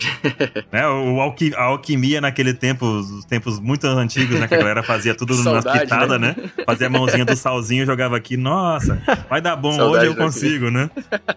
Era, na verdade, tudo muito louco, porque se não dominar as quatro, os quatro pontos ali, já era. É que assim, quando a gente fala em cerâmica, por exemplo, voltando aqui para cerâmica, a gente pensa, enfim, um material, ok, mas esse material ele é composto primordialmente por átomos. E os átomos são aqueles que estão na tabela periódica, e aí lá na tabela periódica eles recebem uma classificação. É, é bizarro pensar que tem ferro, uma coisa que claramente não parece ter ferro, mas que se a gente for fazer uma análise profunda tem, lá nível atômico, a gente vai encontrar o, o átomo de ferro ligado com um outro átomo de uma outra natureza que tu não encontraria ligado num metal, sabe? Então, é o jeito que esses materiais têm a sua estrutura que dão as características, por exemplo, aqui no caso do que é um metal, do que é uma cerâmica, do que é um polímero. Então, as cerâmicas de qualquer outro material, é, elas sempre se utilizam dos, assim, dos, de todos os átomos que tem ali na tabela periódica e o jeito que eles se organizam é o que dá a, a sua característica. No caso da, da, da cerâmica, é um átomo classificado como um átomo metálico que se liga com um átomo não metálico. E aí, é essa ligação, essa, esses dois tipos de átomos vão dar essa característica ao material como sendo uma cerâmica. E aí então temos todos esse grupo gigantesco de materiais que se classificam como uma cerâmica, desde o vidro, do diamante e do, da, da sílica, da areia. E no fim das contas, o que sai de cerâmica também tem a questão da dureza, né? De tudo isso que falou do metal Exato. tem suas próprias propriedades. Próprias propriedades é muito. tem suas propriedades bem definidas, então. É, e a cerâmica, Exato. ao contrário do metal, ela é um bom isolante térmico uhum. e elétrico, né? Então, uh, por que, que a gente usa é, panela cerâmica, um, uma xícara cerâmica? Porque ela segura bem o calor ali dentro e não queima a tua mão, né? Ao contrário do é metal. Bom. Faz uma xícara, faz uma xícara de cobre e.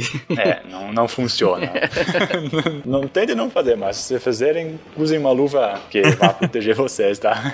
É, aqueles, aqueles protetores de joelho de corredores de moto, né? Não sei como é que chama, pilotos de moto, né? Hum. MotoGP, essas coisas que quando eles é, vão fazer a curva, eles deitam bastante a moto, né? E eles encostam uhum. o joelho no chão, aquilo lá tem cerâmica, que é pra proteger da temperatura. Oh, legal. Ó, oh, muito boa essa, hein? Senão o, o, joelho do cara não rala, mas pega fogo, não é isso? Exato. não adiantou nada. Ao mesmo tempo, a gente usa é, telhas de cerâmica, né? Pra isolar, pra para evitar Perfeito. que não Também, esquente né? tanto do lado de dentro, que ele é exatamente por essa questão. Muito bom. Exatamente. Uhum. Interessante. Uma coisa interessante da cerâmica é que ela tem propriedades que são parecidas com, com os metais também nelas. Né? Tem rigidez, ela tem resistência. É... Só que elas não são dúcteis. Não são elas dúcteis. são frágeis. Hum. A, a, ductibilidade é aquela capacidade, é uma explicação clássica, né? A capacidade de você transformar aquilo num fio. Então, pega uma sacolinha plástica de mercado, você pega e estica ela com a tua mão, ela vai se afinando e formando um fio, assim. Então, ela é dúctil. Agora, você pega um giz de quadro, né? Giz. Você puxa ele, ele se quebra de uma vez só. Então, ele é frágil. E se você tiver força suficiente, você consegue pegar uma barra de ferro e transformar num fio puxando também. Exatamente, Exatamente. porque ele é dúctil.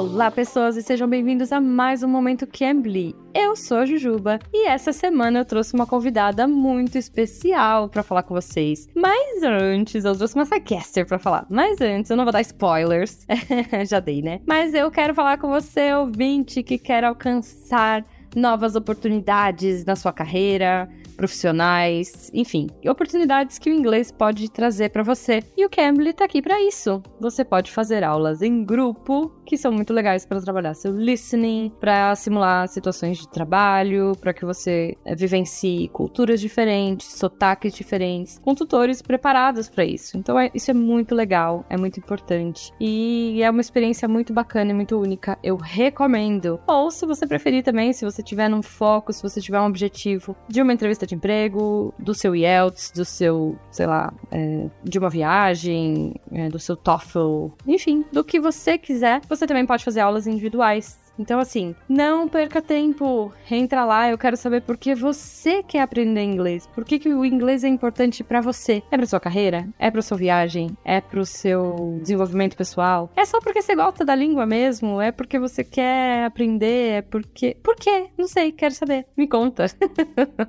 E olha só, para ajudar você, o Sr. Cambly tá trazendo uma promoção relâmpago. Gente, vocês têm noção? Os planos de 136 reais estão por 70 reais por mês para uma hora de aula por semana. Então aproveita, entra lá no site cambly.com e usa o nosso código 70SciCast ou clica no link que vai estar tá aí no post. E não deixe de aproveitar. Sério, planos do Cambly a partir de 70 reais por mês para uma hora de aula por semana. Gente, sério, aproveita. Entra lá no site, usa o nosso código 70SciCast ou clica no link que vai estar no post e aproveita. Vale muito a pena. E como eu prometi para vocês, já que estamos falando de é, como o inglês ajudou, como in falar inglês é incrível e como o inglês ajuda você, ouvinte. Gente, eu trouxe a Thaís né, a nossa Psycast querida, maravilhosa, para contar um pouquinho como é a experiência dela com inglês e como é importante falar inglês. Então eu repito, ouvinte, vai lá, entra no site do Cambly, fala com os tutores, aprende inglês, a hora é agora. Oi, gente, vocês estão ouvindo o SciCast essa semana, é, aqui é a Thais Bortia. Eu participo do SciCast faz um tempão, não quero nem falar quanto tempo faz para não denunciar a minha idade, mas quando eles me pediram para falar, para dar um depoimento de como inglês ajudou na minha vida, eu acho meio óbvio o que eu vou falar daqui para frente, mas só para vocês entenderem o que eu estou fazendo agora, eu sou bióloga, me formei no Brasil e agora estou fora do Brasil, eu estou em Boston trabalhando como cientista em Harvard. Então eu acho que é meio que é, fácil de entender tudo que o inglês me proporcionou. Acho que antes de estar aqui, o inglês já me proporcionou muita coisa na vida, porque eu dava aula em escolas bilíngues, dava aula de ciências, de biologia, de física em escolas bilíngues. Ou seja, eu nunca teria conseguido um, um emprego numa escola internacional, numa escola bilíngue, que nem eu já dei aula, se não fosse o nível de inglês que eu tenho. E assim, não é, não é, não é para me gabar, não, mas é uma é, é, um resultado de um esforço muito grande durante a vida, sabe? Não é, não é uma coisa que vem fácil. A gente sabe, a gente é de um país complicado, a gente conhece a história do Brasil, né? Então a gente entende que é complicado a gente estar tá aqui onde a gente tá, onde eu tô agora, pelo menos, falando para vocês da onde eu tô falando, e não achar que a minha formação teve a ver com tudo isso. Eu tive vários privilégios e um deles, sim, foi estudar inglês. E, sinceramente, eu acho que hoje estudar inglês está muito, muito mais é, acessível. Então, quando me pediram para falar do Cambly, é exatamente isso que eu faço. Torna o inglês, que não era acessível na época que eu é, estudei, que eu tive que gastar dinheiro dos meus pais para poder estudar inglês, tudo. Agora, na vida adulta, se eu tivesse que aprender outro idioma agora, se eu tivesse, por exemplo,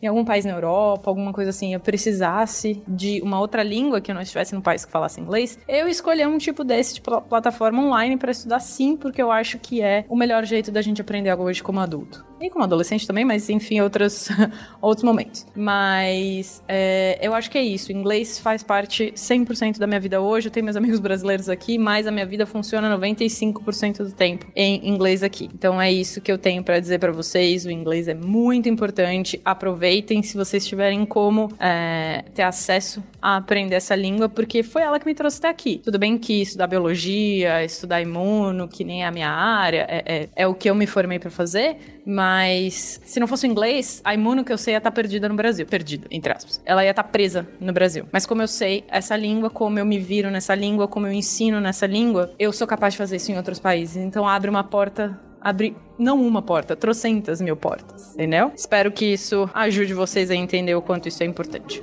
Um beijo!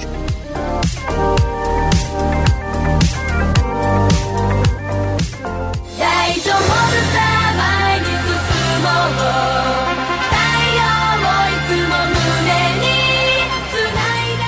Inclusive, cara, não sei se cabe aqui, a gente já tá com um cast meio longo aí, mas o, é. o, comportamento do aço, ele é bem interessante, fazendo rapidamente aqui. Por exemplo, quando você começa, pega uma barra e começa a esticar ela. Começo, ele tem um comportamento elástico. O que que significa? A deformação que você causar nele, né, você puxou, ele se esticou como se fosse uma mola, se você soltar, ele volta ao mesmo tamanho que ele tinha antes, tá? Não teve de, nenhuma deformação plástica que a gente chama. Uhum. Se você for esticando, esticando, chega uma hora que a gente chama de patamar de escoamento. Ele começa a, se você fizesse um gráfico, né, né? De quanto você tá puxando a força, a tensão, digamos, que você tá puxando o aço e o quanto ele tá deformando, ele vai só deformando, mas a força não cresce. Porque ele vai se esticando, se esticando, se esticando, e quanto mais você puxa, mais ele se deforma, uhum, entendeu? Uhum. Só que chega uma hora também, depois que ele se esticou o suficiente, que toda a estrutura interna do, do cristalina, dos átomos que estão ali dentro, elas chegam num momento que elas falam, cara, eu não consigo mais deslizar aqui. Chega, deu para mim, essa deformação plástica é o que dá, e foda-se, é, é, é, é, o que eu tinha para fazer.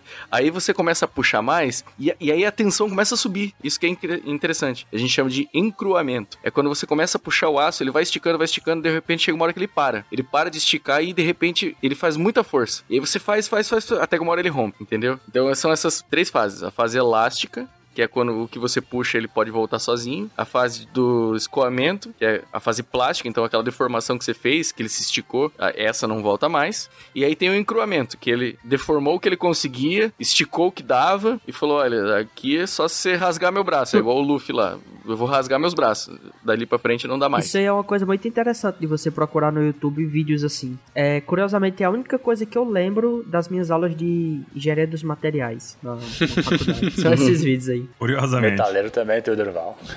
eu gosto mesmo é dos polímeros. É, eu também. Polímeros. Chiclete. né? Eu já pensei em chiclete. Plástico. Chiclete e, e sandália havaiana. São dois bons exemplos. E, assim, falando de polímeros, a gente já falou, já escutou durante esse cast várias vezes a palavra plástico. E, assim, causa uma confusão porque plástico é um material também, tá? E aí, como deformação plástica em metal. Deformação plástica é aquilo lá, aquela deformação que é permanente. Uhum. Agora nós vamos falar dos polímeros, que é o seguinte: de repente é o, é o nome menos conhecido entre todas as categorias, porque todos os materiais que pertencem a essa categoria são, recebem um outro nome, que são os plásticos. Só que, na verdade, os plásticos, como a sacolinha de mercado e tudo mais, é uma classificação dentro da classificação polímeros, é uma subclassificação. Então, nós temos o polímeros em cima de todas, logo abaixo tem plásticos, é, elastômeros, é, termorrígidos. Então, o que a gente de fato conhece como plástico, pode ser que seja um plástico, mas não necessariamente seja. Por exemplo, uma borracha é um polímero, mas não é um, um, plástico. Dentro de One Piece, então, obviamente, nós temos o exemplo mais clássico de, de um material nessa obra, que é o Luffy ser o homem de borracha, que é, de outra assim, de uma forma bem geral, um homem de polímero, porque a borracha se classifica como um polímero. Nós temos também o Mr. 3, que ele acaba sendo de parafina, que é um material que ele é, também que, é classificado como um polímero. Tirou minha dúvida. E aí, eu vou citar um aqui, tu me diz o que que é. O Ryokugyo, ele vira árvore, vira floresta no caso, né? Ele vira uma árvore. E aí, ele é polímero? Uhum. Pá, Olha, assim, sendo uma, uma análise dentro de engenharia de materiais, dá para dizer que alguns dos componentes que compõem uma árvore são polímeros, tá? como a lignina e a outra é a celulose. Mas aí a madeira da árvore ela é composta por vários polímeros e ela só tem aquela propriedade porque ela na verdade forma um compósito. Aí a gente já comenta sobre compósitos, mas assim, o que nós temos então conhecido como os polímeros naturais, como a celulose, é algo que está classificado dentro desse, desses polímeros. E o mais louco é o seguinte: materiais poliméricos à base de carbono, como o plástico, que da sacolinha de mercado, do canudinho, é, essas coisas assim que não se degraram tão fácil, são conhecidos dentro de materiais como materiais orgânicos. Por quê? Porque eles são materiais que têm como na sua estrutura é, átomos de carbono que são compostos orgânicos. Então, às vezes parece assim, como é que tu está falando de plástico composto orgânico, sei lá, se ele é produzido do petróleo, tem toda essa questão de, é, sei lá, parece que vai totalmente contra o que a gente conhece como orgânicos, como algo que é produzido sem fertilizantes, sem aditivos.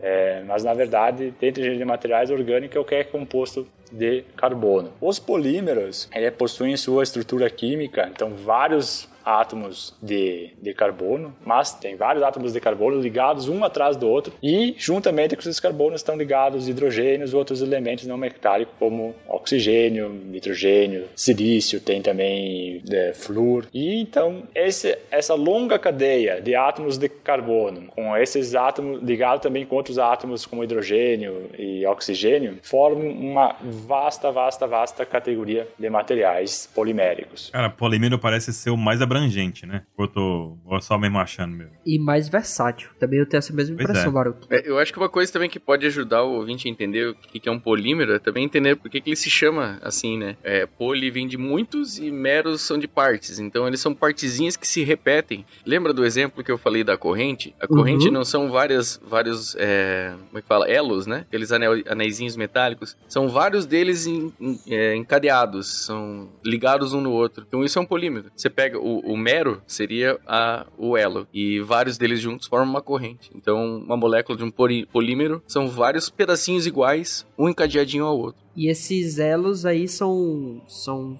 feitos de, de compostos orgânicos? Podem ser, por exemplo. Não, não vou falar besteira. Esses elos são feitos de quê? Podem ser feitos de quê? São feitos de carbono e geralmente carbono ligado com hidrogênio e qualquer outro material, elemento não metálico. Imagina assim que cada elo seriam dois átomos de carbono, tá? Um ligado com o outro e seria o mero, seria a parte menor. Cara, é uma estrutura super pequenininha mesmo assim. Isso, só que essa estrutura super pequenininha, ela se liga com outras várias. E aí faz forma grande que a gente chama de borracha que fora chama de borracha, que chama de polietileno, que chama de, de PVC, de PET, e assim vai. Dessa forma, então, a gente forma a cadeia, né, a corrente, então a gente chama de cadeia polimérica, que são vários elos pequenininhos ligados uns aos outros e acaba formando uma grande cadeia. E um material polimérico não é uma única cadeia só, é, são várias cadeias que estão interagindo entre si, e aí dependendo como é que essas cadeias estão distribuídas, como é que elas estão ligadas entre uma e outra, como é que elas estão inosadas. Por exemplo, imagine assim uma, uma massa de espaguete. Uhum. Aquilo lá seria um exemplo de, de um polímero, sabe? Vários fios longos tudo emaranhado. Isso quando eles são amorfos. Quando eles são cristalinas, ou seja, quando eles, essa massa está organizada, seria o pacote de Nissin miojo, sabe? Entendi. Perfeito.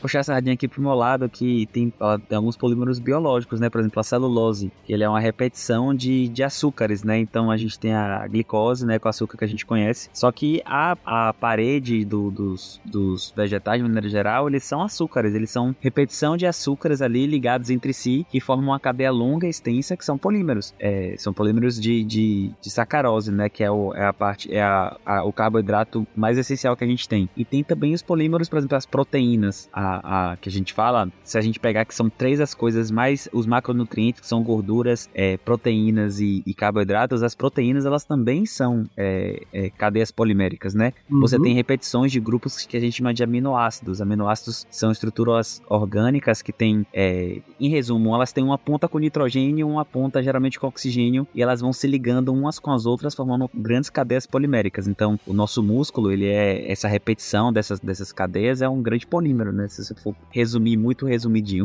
Ô, Gabriel, então me responde: o DNA é um polímero? é, então, né? Não deixa Caramba. de ser, né? Ah, eu, não sei se, eu não sei se é, lá, né? eu, o que muda, acho que no DNA, talvez sejam as ligações, as pontes de enxofre. Eu não sei se pela ligação ser com enxofre pode ter grande diferença, mas na prática, na teoria é, né? Porque você tem repetições ali de grupos é, proteicos, né? Que se repetem e são ligadas por pontes de sulfidas. Polímeros são incríveis, cara, é isso. Caraca, meu. Foi muito mais longe do que eu imaginava. É, realmente, Nossa, incrível. É por isso que é o Luffy, entendeu? O Luffy é polímero puro. E, e é incrível. Por, e é por isso que a gente usa muito polímero na, na, como material de reposição, é, prótese, coisa do tipo. É, na, na medicina mesmo, muitas coisas são feitas de, de polímeros, porque, uhum. é, é, claro, a gente não são biológicas, né? Mas é um jeito de imitar o que o corpo já faz, que é criar essas estruturas longas, né? Por repetições de pequenas estruturas. Então a gente tem. Caramba, Caramba assim, se eu falar do meu ídolo, Tony, Tony Chopper. É, não, é uma, é uma visão aqui que é. Entendi o que você quis dizer com perfeição e a mensagem tá, tá sendo assimilada ainda. Entendeu? É tipo assim, é, a gente é meio que polimérico de maneira geral, a gente é construído nessas repetições. Então, é, sei lá, cara, próteses endovasculares, a gente vai repor vasos do corpo, a gente usa estruturas de polímero, é, próteses de. Enfim, tem muitas aplicações na medicina e é o que a gente mais usa, eu acho, né, na, na medicina, são os polímeros, justamente porque é, tem algumas, algumas características que talvez vocês possam até falar melhor, né, da, da maleabilidade e etc, mas principalmente porque são estruturas muito semelhantes ao que a gente tem mesmo na nossa construção. Essa é uma característica importante dos polímeros também para a questão no, no, uso no nosso corpo, é que eles são é, estáveis, né, são inertes, então você precisa de alguma coisa que não vá reagir com o teu corpo, que ele não vá identificar como um corpo estranho. Né? Exatamente. Né? Então quanto mais inerte for, melhor. Não, perfeito. Então aqui com os polímeros fica bem claro que do jeito que tem a estrutura dos teus, das tuas cadeias, dos teus átomos, e do jeito que tu é processado, ou tu vira um ser humano, ou tu vira uma sacolinha de mercado. exatamente. é, exatamente. tem dia que eu tô sacolinha de mercado. tem dia que não dá, tem dia que é meio cansativo, assim, eu tô sacolinha de mercado fácil. Eu vou sair daqui com a crise existencial, vou repensar minha vida. Engraçado que eu conheço muita gente que é um saco. Nossa, oh. Cara, agora é interessante porque é, é bem diferente da cerâmica e do metal, não é isso? Da, é, as, propriedades, é as propriedades diferem bastante pelo, por tudo que a gente viu aqui. Principalmente as propriedades mecânicas, Durval.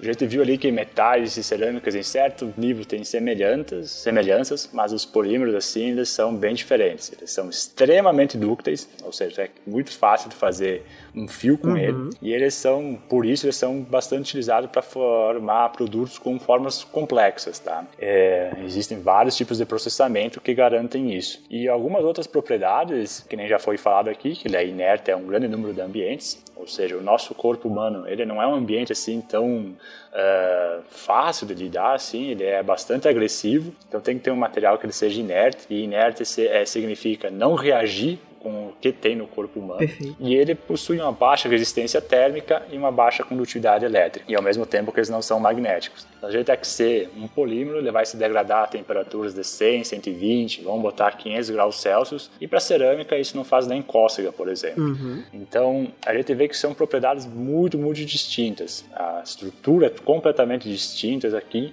e por isso que é um material completamente diferente e ganhou uma categoria só para si. Um exemplo muito claro aí de polímero em One Piece, quando tu falou principalmente da parte do, do eita, de capacidade de fazer fio, é, é do teu Flamengo, né?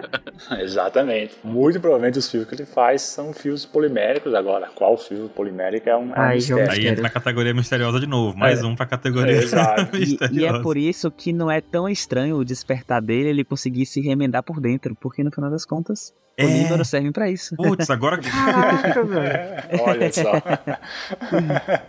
Achei que ter tido essa explicação há muito tempo atrás, hein? É, não tem aquele, aquele palhaço lá que solta as partes do corpo e uhum. depois se emenda de novo? Uhum. uhum. Respeita com esse palhaço, hein? É, respeita é. esse palhaço. Não, fala, fala de lembrar. Senhor, seu palhaço. Senhor, seu palhaço. Não, mas é, lembrando que o, os metais, é, no nosso nossa atmosfera aqui, se você, por exemplo, rompe um, o ferro e tenta colar ele de novo, digamos assim, só aproximando ele, ele não vai se colar de volta, porque uhum. ele cria uma camadinha de oxidação ali, ele reage com o oxigênio que tá no ar, e aí dificulta você colar ele de novo, digamos assim. Mas se você tiver no espaço, por exemplo, que você não tem esse tipo, esse tipo de interferência, você pode fazer o que é chamado de fusão a frio, que é você pega o metal e coloca ele muito pertinho do outro, e aí assim ele pensa, pô, cara, se eu tô grudado no meu do lado à esquerda aqui, por que, que eu não vou grudar no meu da direita, né? E vai lá e dá as mãos, e aí, Pô, e aí eles se grudam de novo. A política esse, inclusive, tinha que ser assim. É, tinha que ser, né?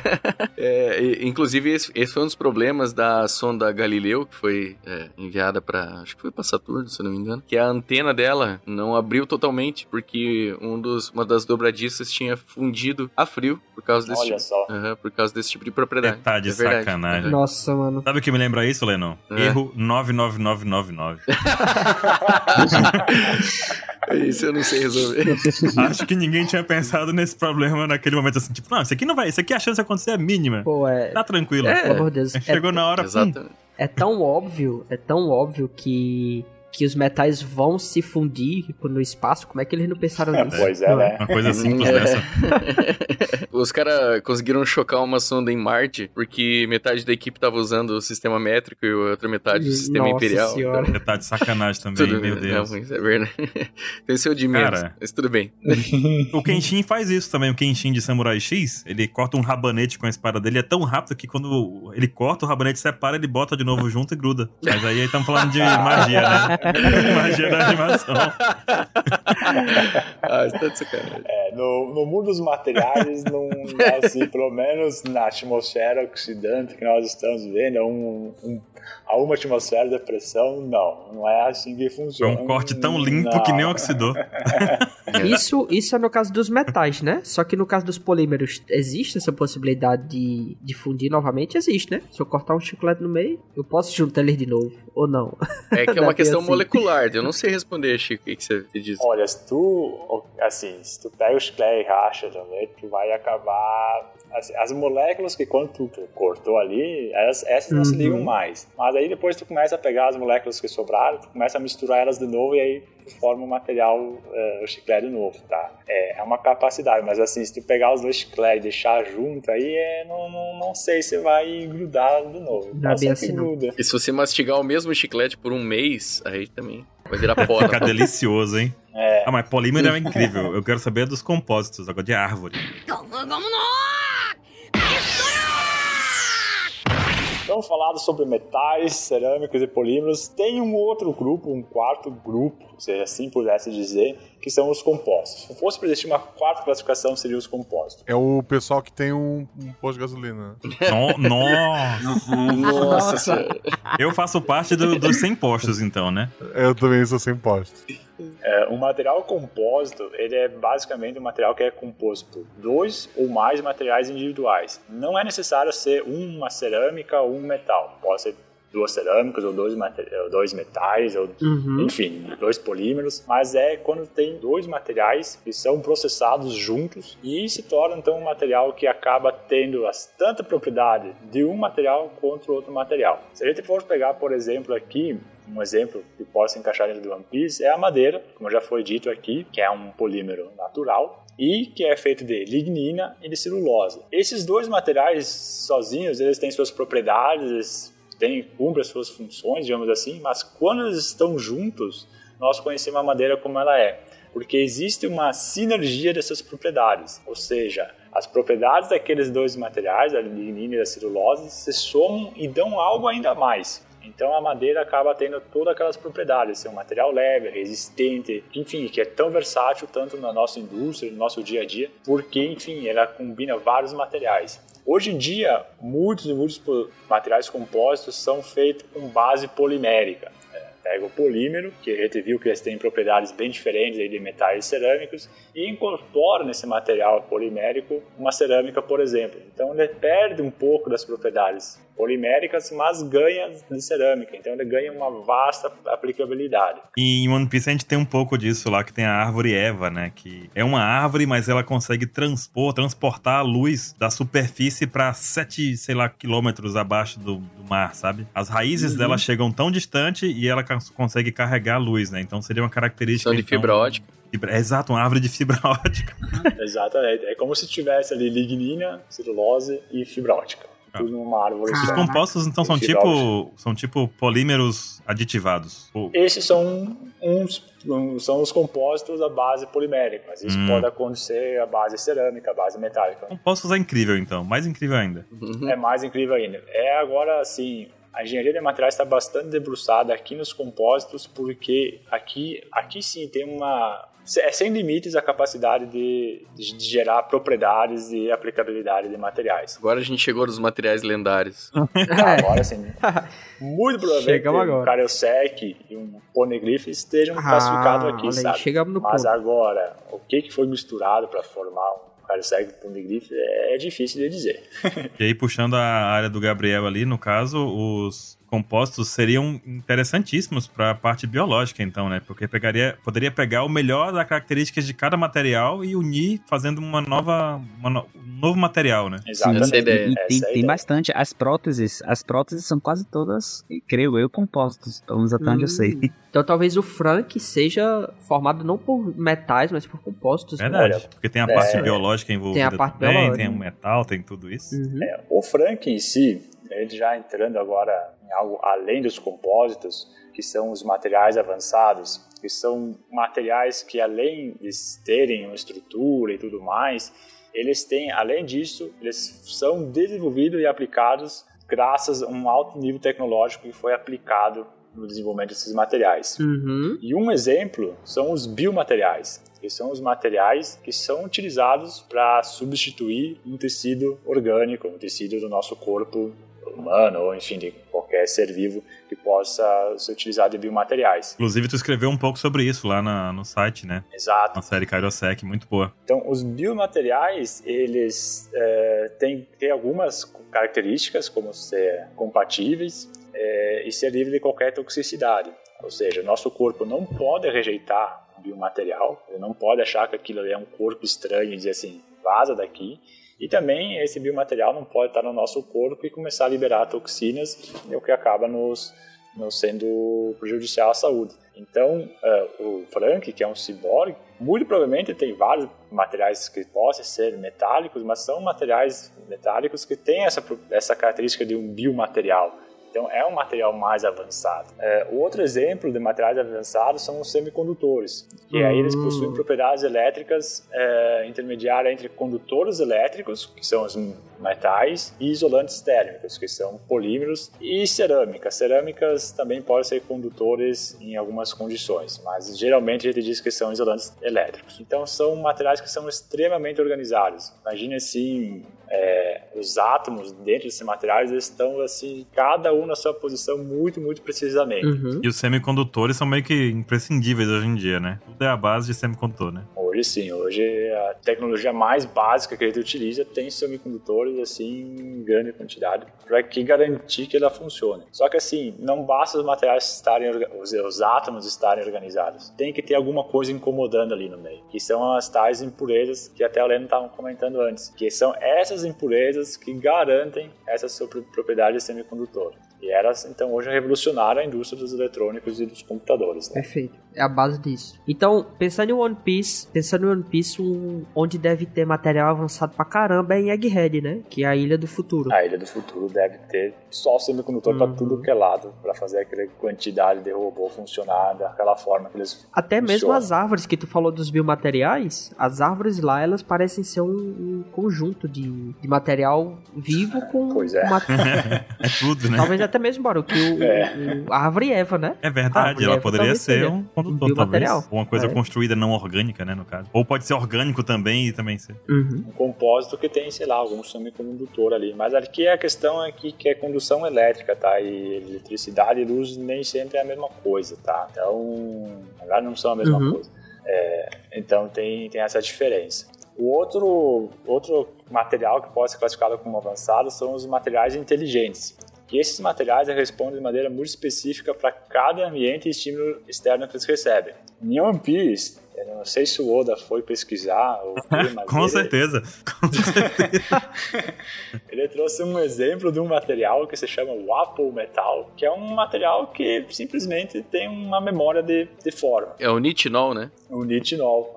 É, esse aqui no nosso mundo, fora do One Piece, tem o nitinol, que é um metal que, por exemplo, ele é muito utilizado é, pra, em em corações e tal, para desobstruções de artérias e veias, porque quando tu insere ele no, no corpo, ele tem que estar num formato assim que tu consiga colocar ele no corpo. Quando tu posiciona ele, a própria temperatura do corpo vai aquecer ele e vai fazer com que ative ali uma reestruturação do, do metal e a forma original dele, que não é a forma que ele entrou no corpo, vai voltando aos poucos. E aí quando ela atinge a forma original, ele consegue uh, dilatar a, a veia, a artéria e acaba tirando a obstrução, e, enfim, é, garante a boa circulação. Para o ouvinte entender, é um metal que você, na hora, tem algum processo, né? Voltando lá naquelas quatro fases, né? Tem um processo de fabricação. Fabricação não, mas se você aquecer e aplicar força nele, você consegue moldar ele numa certa forma. E aí, beleza. Depois que ele ficou preparado naquele formato, você pode fazer o que você quiser com ele. Você estica, você dobra, você amassa, você faz o que você quiser com ele. A hora que você aquecer ele de novo, ele volta àquele formato que ele estava antes. Isso é muito louco, cara. Isso é muito cara, legal. Tá em materiais inteligentes, mas poderia ser como, como na categoria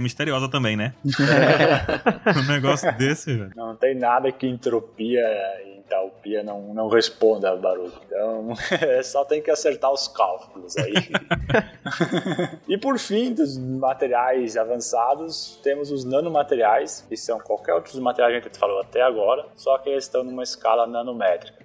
Ou seja, pegue um fio de cabelo e divide por, sei lá, um milhão de vezes. Aí tu vai ter os materiais que estão pertencentes a esse grupo. Aqui dentro do, do, do, escala nanométrica tem um material que eu acho que vale muito a pena citar, já que a gente falou bastante de diamante, grafite, hum. enfim, desses elementos que são, desses materiais que são a base de carbono, que é o grafeno, hum. que é um material ali que surgiu como um grande potencial em diversas e diversas uh, aplicações por ter inúmeras propriedades e ele é basicamente carbono, só que um carbono que se organiza de uma forma é, bidimensional, como eles chamam. Ele é basicamente só uma camada de, de, de carbono. É imagine só carbonos espalhados só num plano, não tem nenhum carbono sobre um sobre o outro. É, um, seja, então, é uma folha de grafite, né? Se você pegar o grafite Exato. e tirar uma, só uma folhinha. Imagine um baralho. Pega um baralho, o baralho inteiro seria um grafite. A carta seria um grafeno. Boa. É só ali a questão da. Visualizei. Visualizei. Como de algo que seria dito como de bidimensional. E por ser bidimensional, essa escala ali de altura dele é muito baixa, é muito pequena, então esse é um material nanométrico.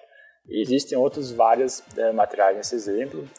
Aqui no Brasil também tem o nióbio, que é um material muito ambiente, e tem muita gente produzindo nano nióbio para diversas aplicações. E o que vale a pena dizer aqui é o seguinte: ok, ele é só um material muito pequeno, verdade, mas quando ele está na escala nanométrica, ele tem propriedades diferentes. Então, quando pega um material e tenta sair do nano e ir para o micro, para o macro, ele vai apresentar propriedades diferentes, comportamentos diferentes. Então, esse é o interessante dos nanomateriais, que mesmo sendo um material que tenha tais propriedades no micro e no macro, quando está na nanoscala, ele apresenta outras propriedades. E aí, quando aplicado, aumenta muito, muito a versatilidade, a, a, o desempenho, a aplicabilidade de materiais. É o despertar do bug. É o despertar. Caraca!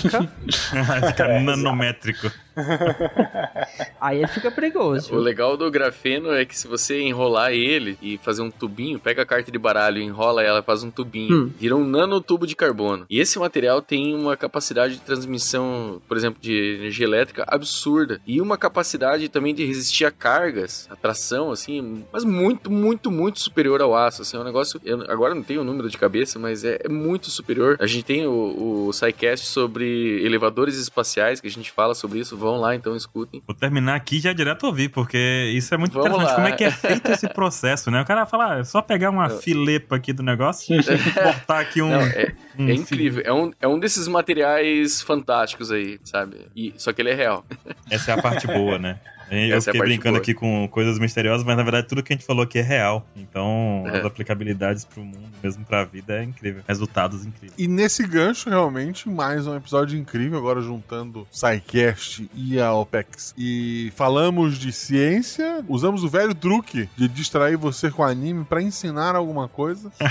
Então, espero que todo mundo tenha. Espero que quem é da ciência tenha virado um pouco mais otaku. Espero que quem é otaku tenha entrado um pouco mais na ciência. Uhum. Espero que vocês tenham gostado gostado, conheçam a OPEX. Quem é da OPEX, conheçam o SciCast. A partir de agora, quem estiver assistindo One Piece vai parar e pensar: aquilo ali é um compósito. Aquilo ali é um eu, eu sempre me pergunto isso. Todo episódio. Com certeza. Agora eu tô em dúvida se é, se é cerâmico ou, ou, polímeros agora. E eu me comprometo a assistir mais episódios. Ah, muito bom. Que bom. Se tu não desistiu, é um bom sinal. Eu também me comprometo a assistir mais episódios. Quer dizer, já faço. Pronto, vamos confessar, só falta mais mil episódios pra chegar nos atuais.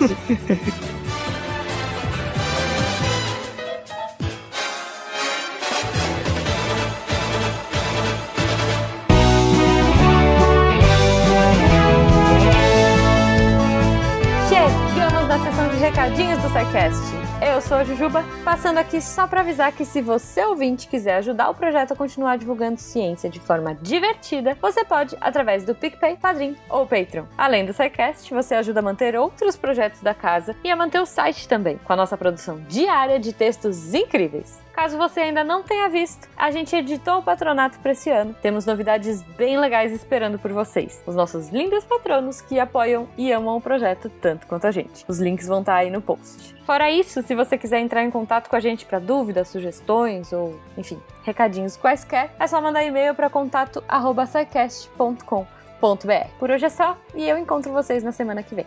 Tchau.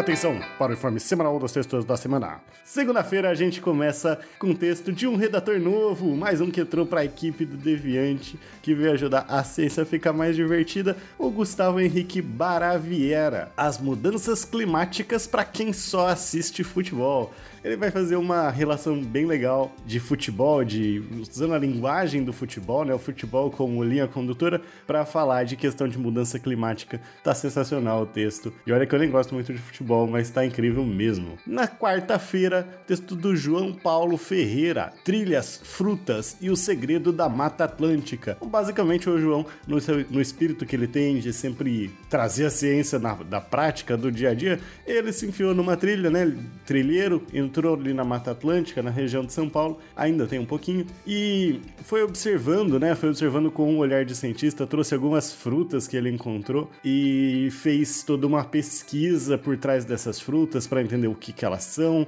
se elas são da Mata Atlântica mesmo, se elas vêm de fora, e também uma parte que eu acho bem legal da ciência de que é pegar essas, essas frutas e, e essas frutas nativas mesmo, muitas vezes, e ver o potencial medicinal, o potencial para saúde que elas têm. Então tá bem interessante o texto para a gente ver isso, que a gente sabe, né? Muitas vezes do conhecimento popular vem essa sabedoria de, de algumas frutas, mas a ciência tá sempre de olho, ela não, não deixa escapar, né? Tá sempre em diálogo com esses outros conhecimentos.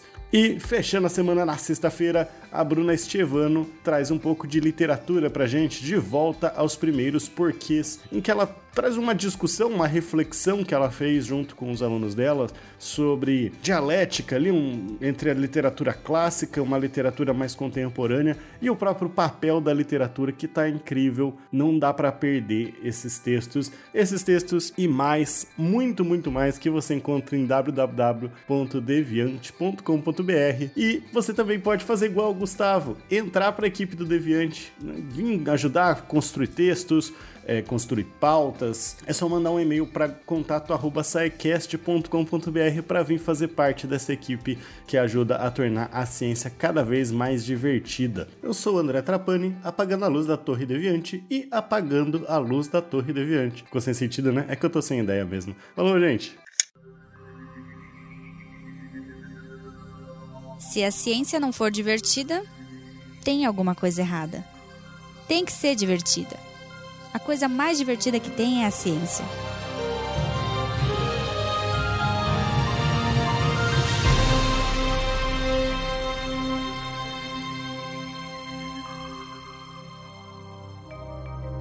Este programa foi produzido por Mentes Deviantes. deviante.com.br.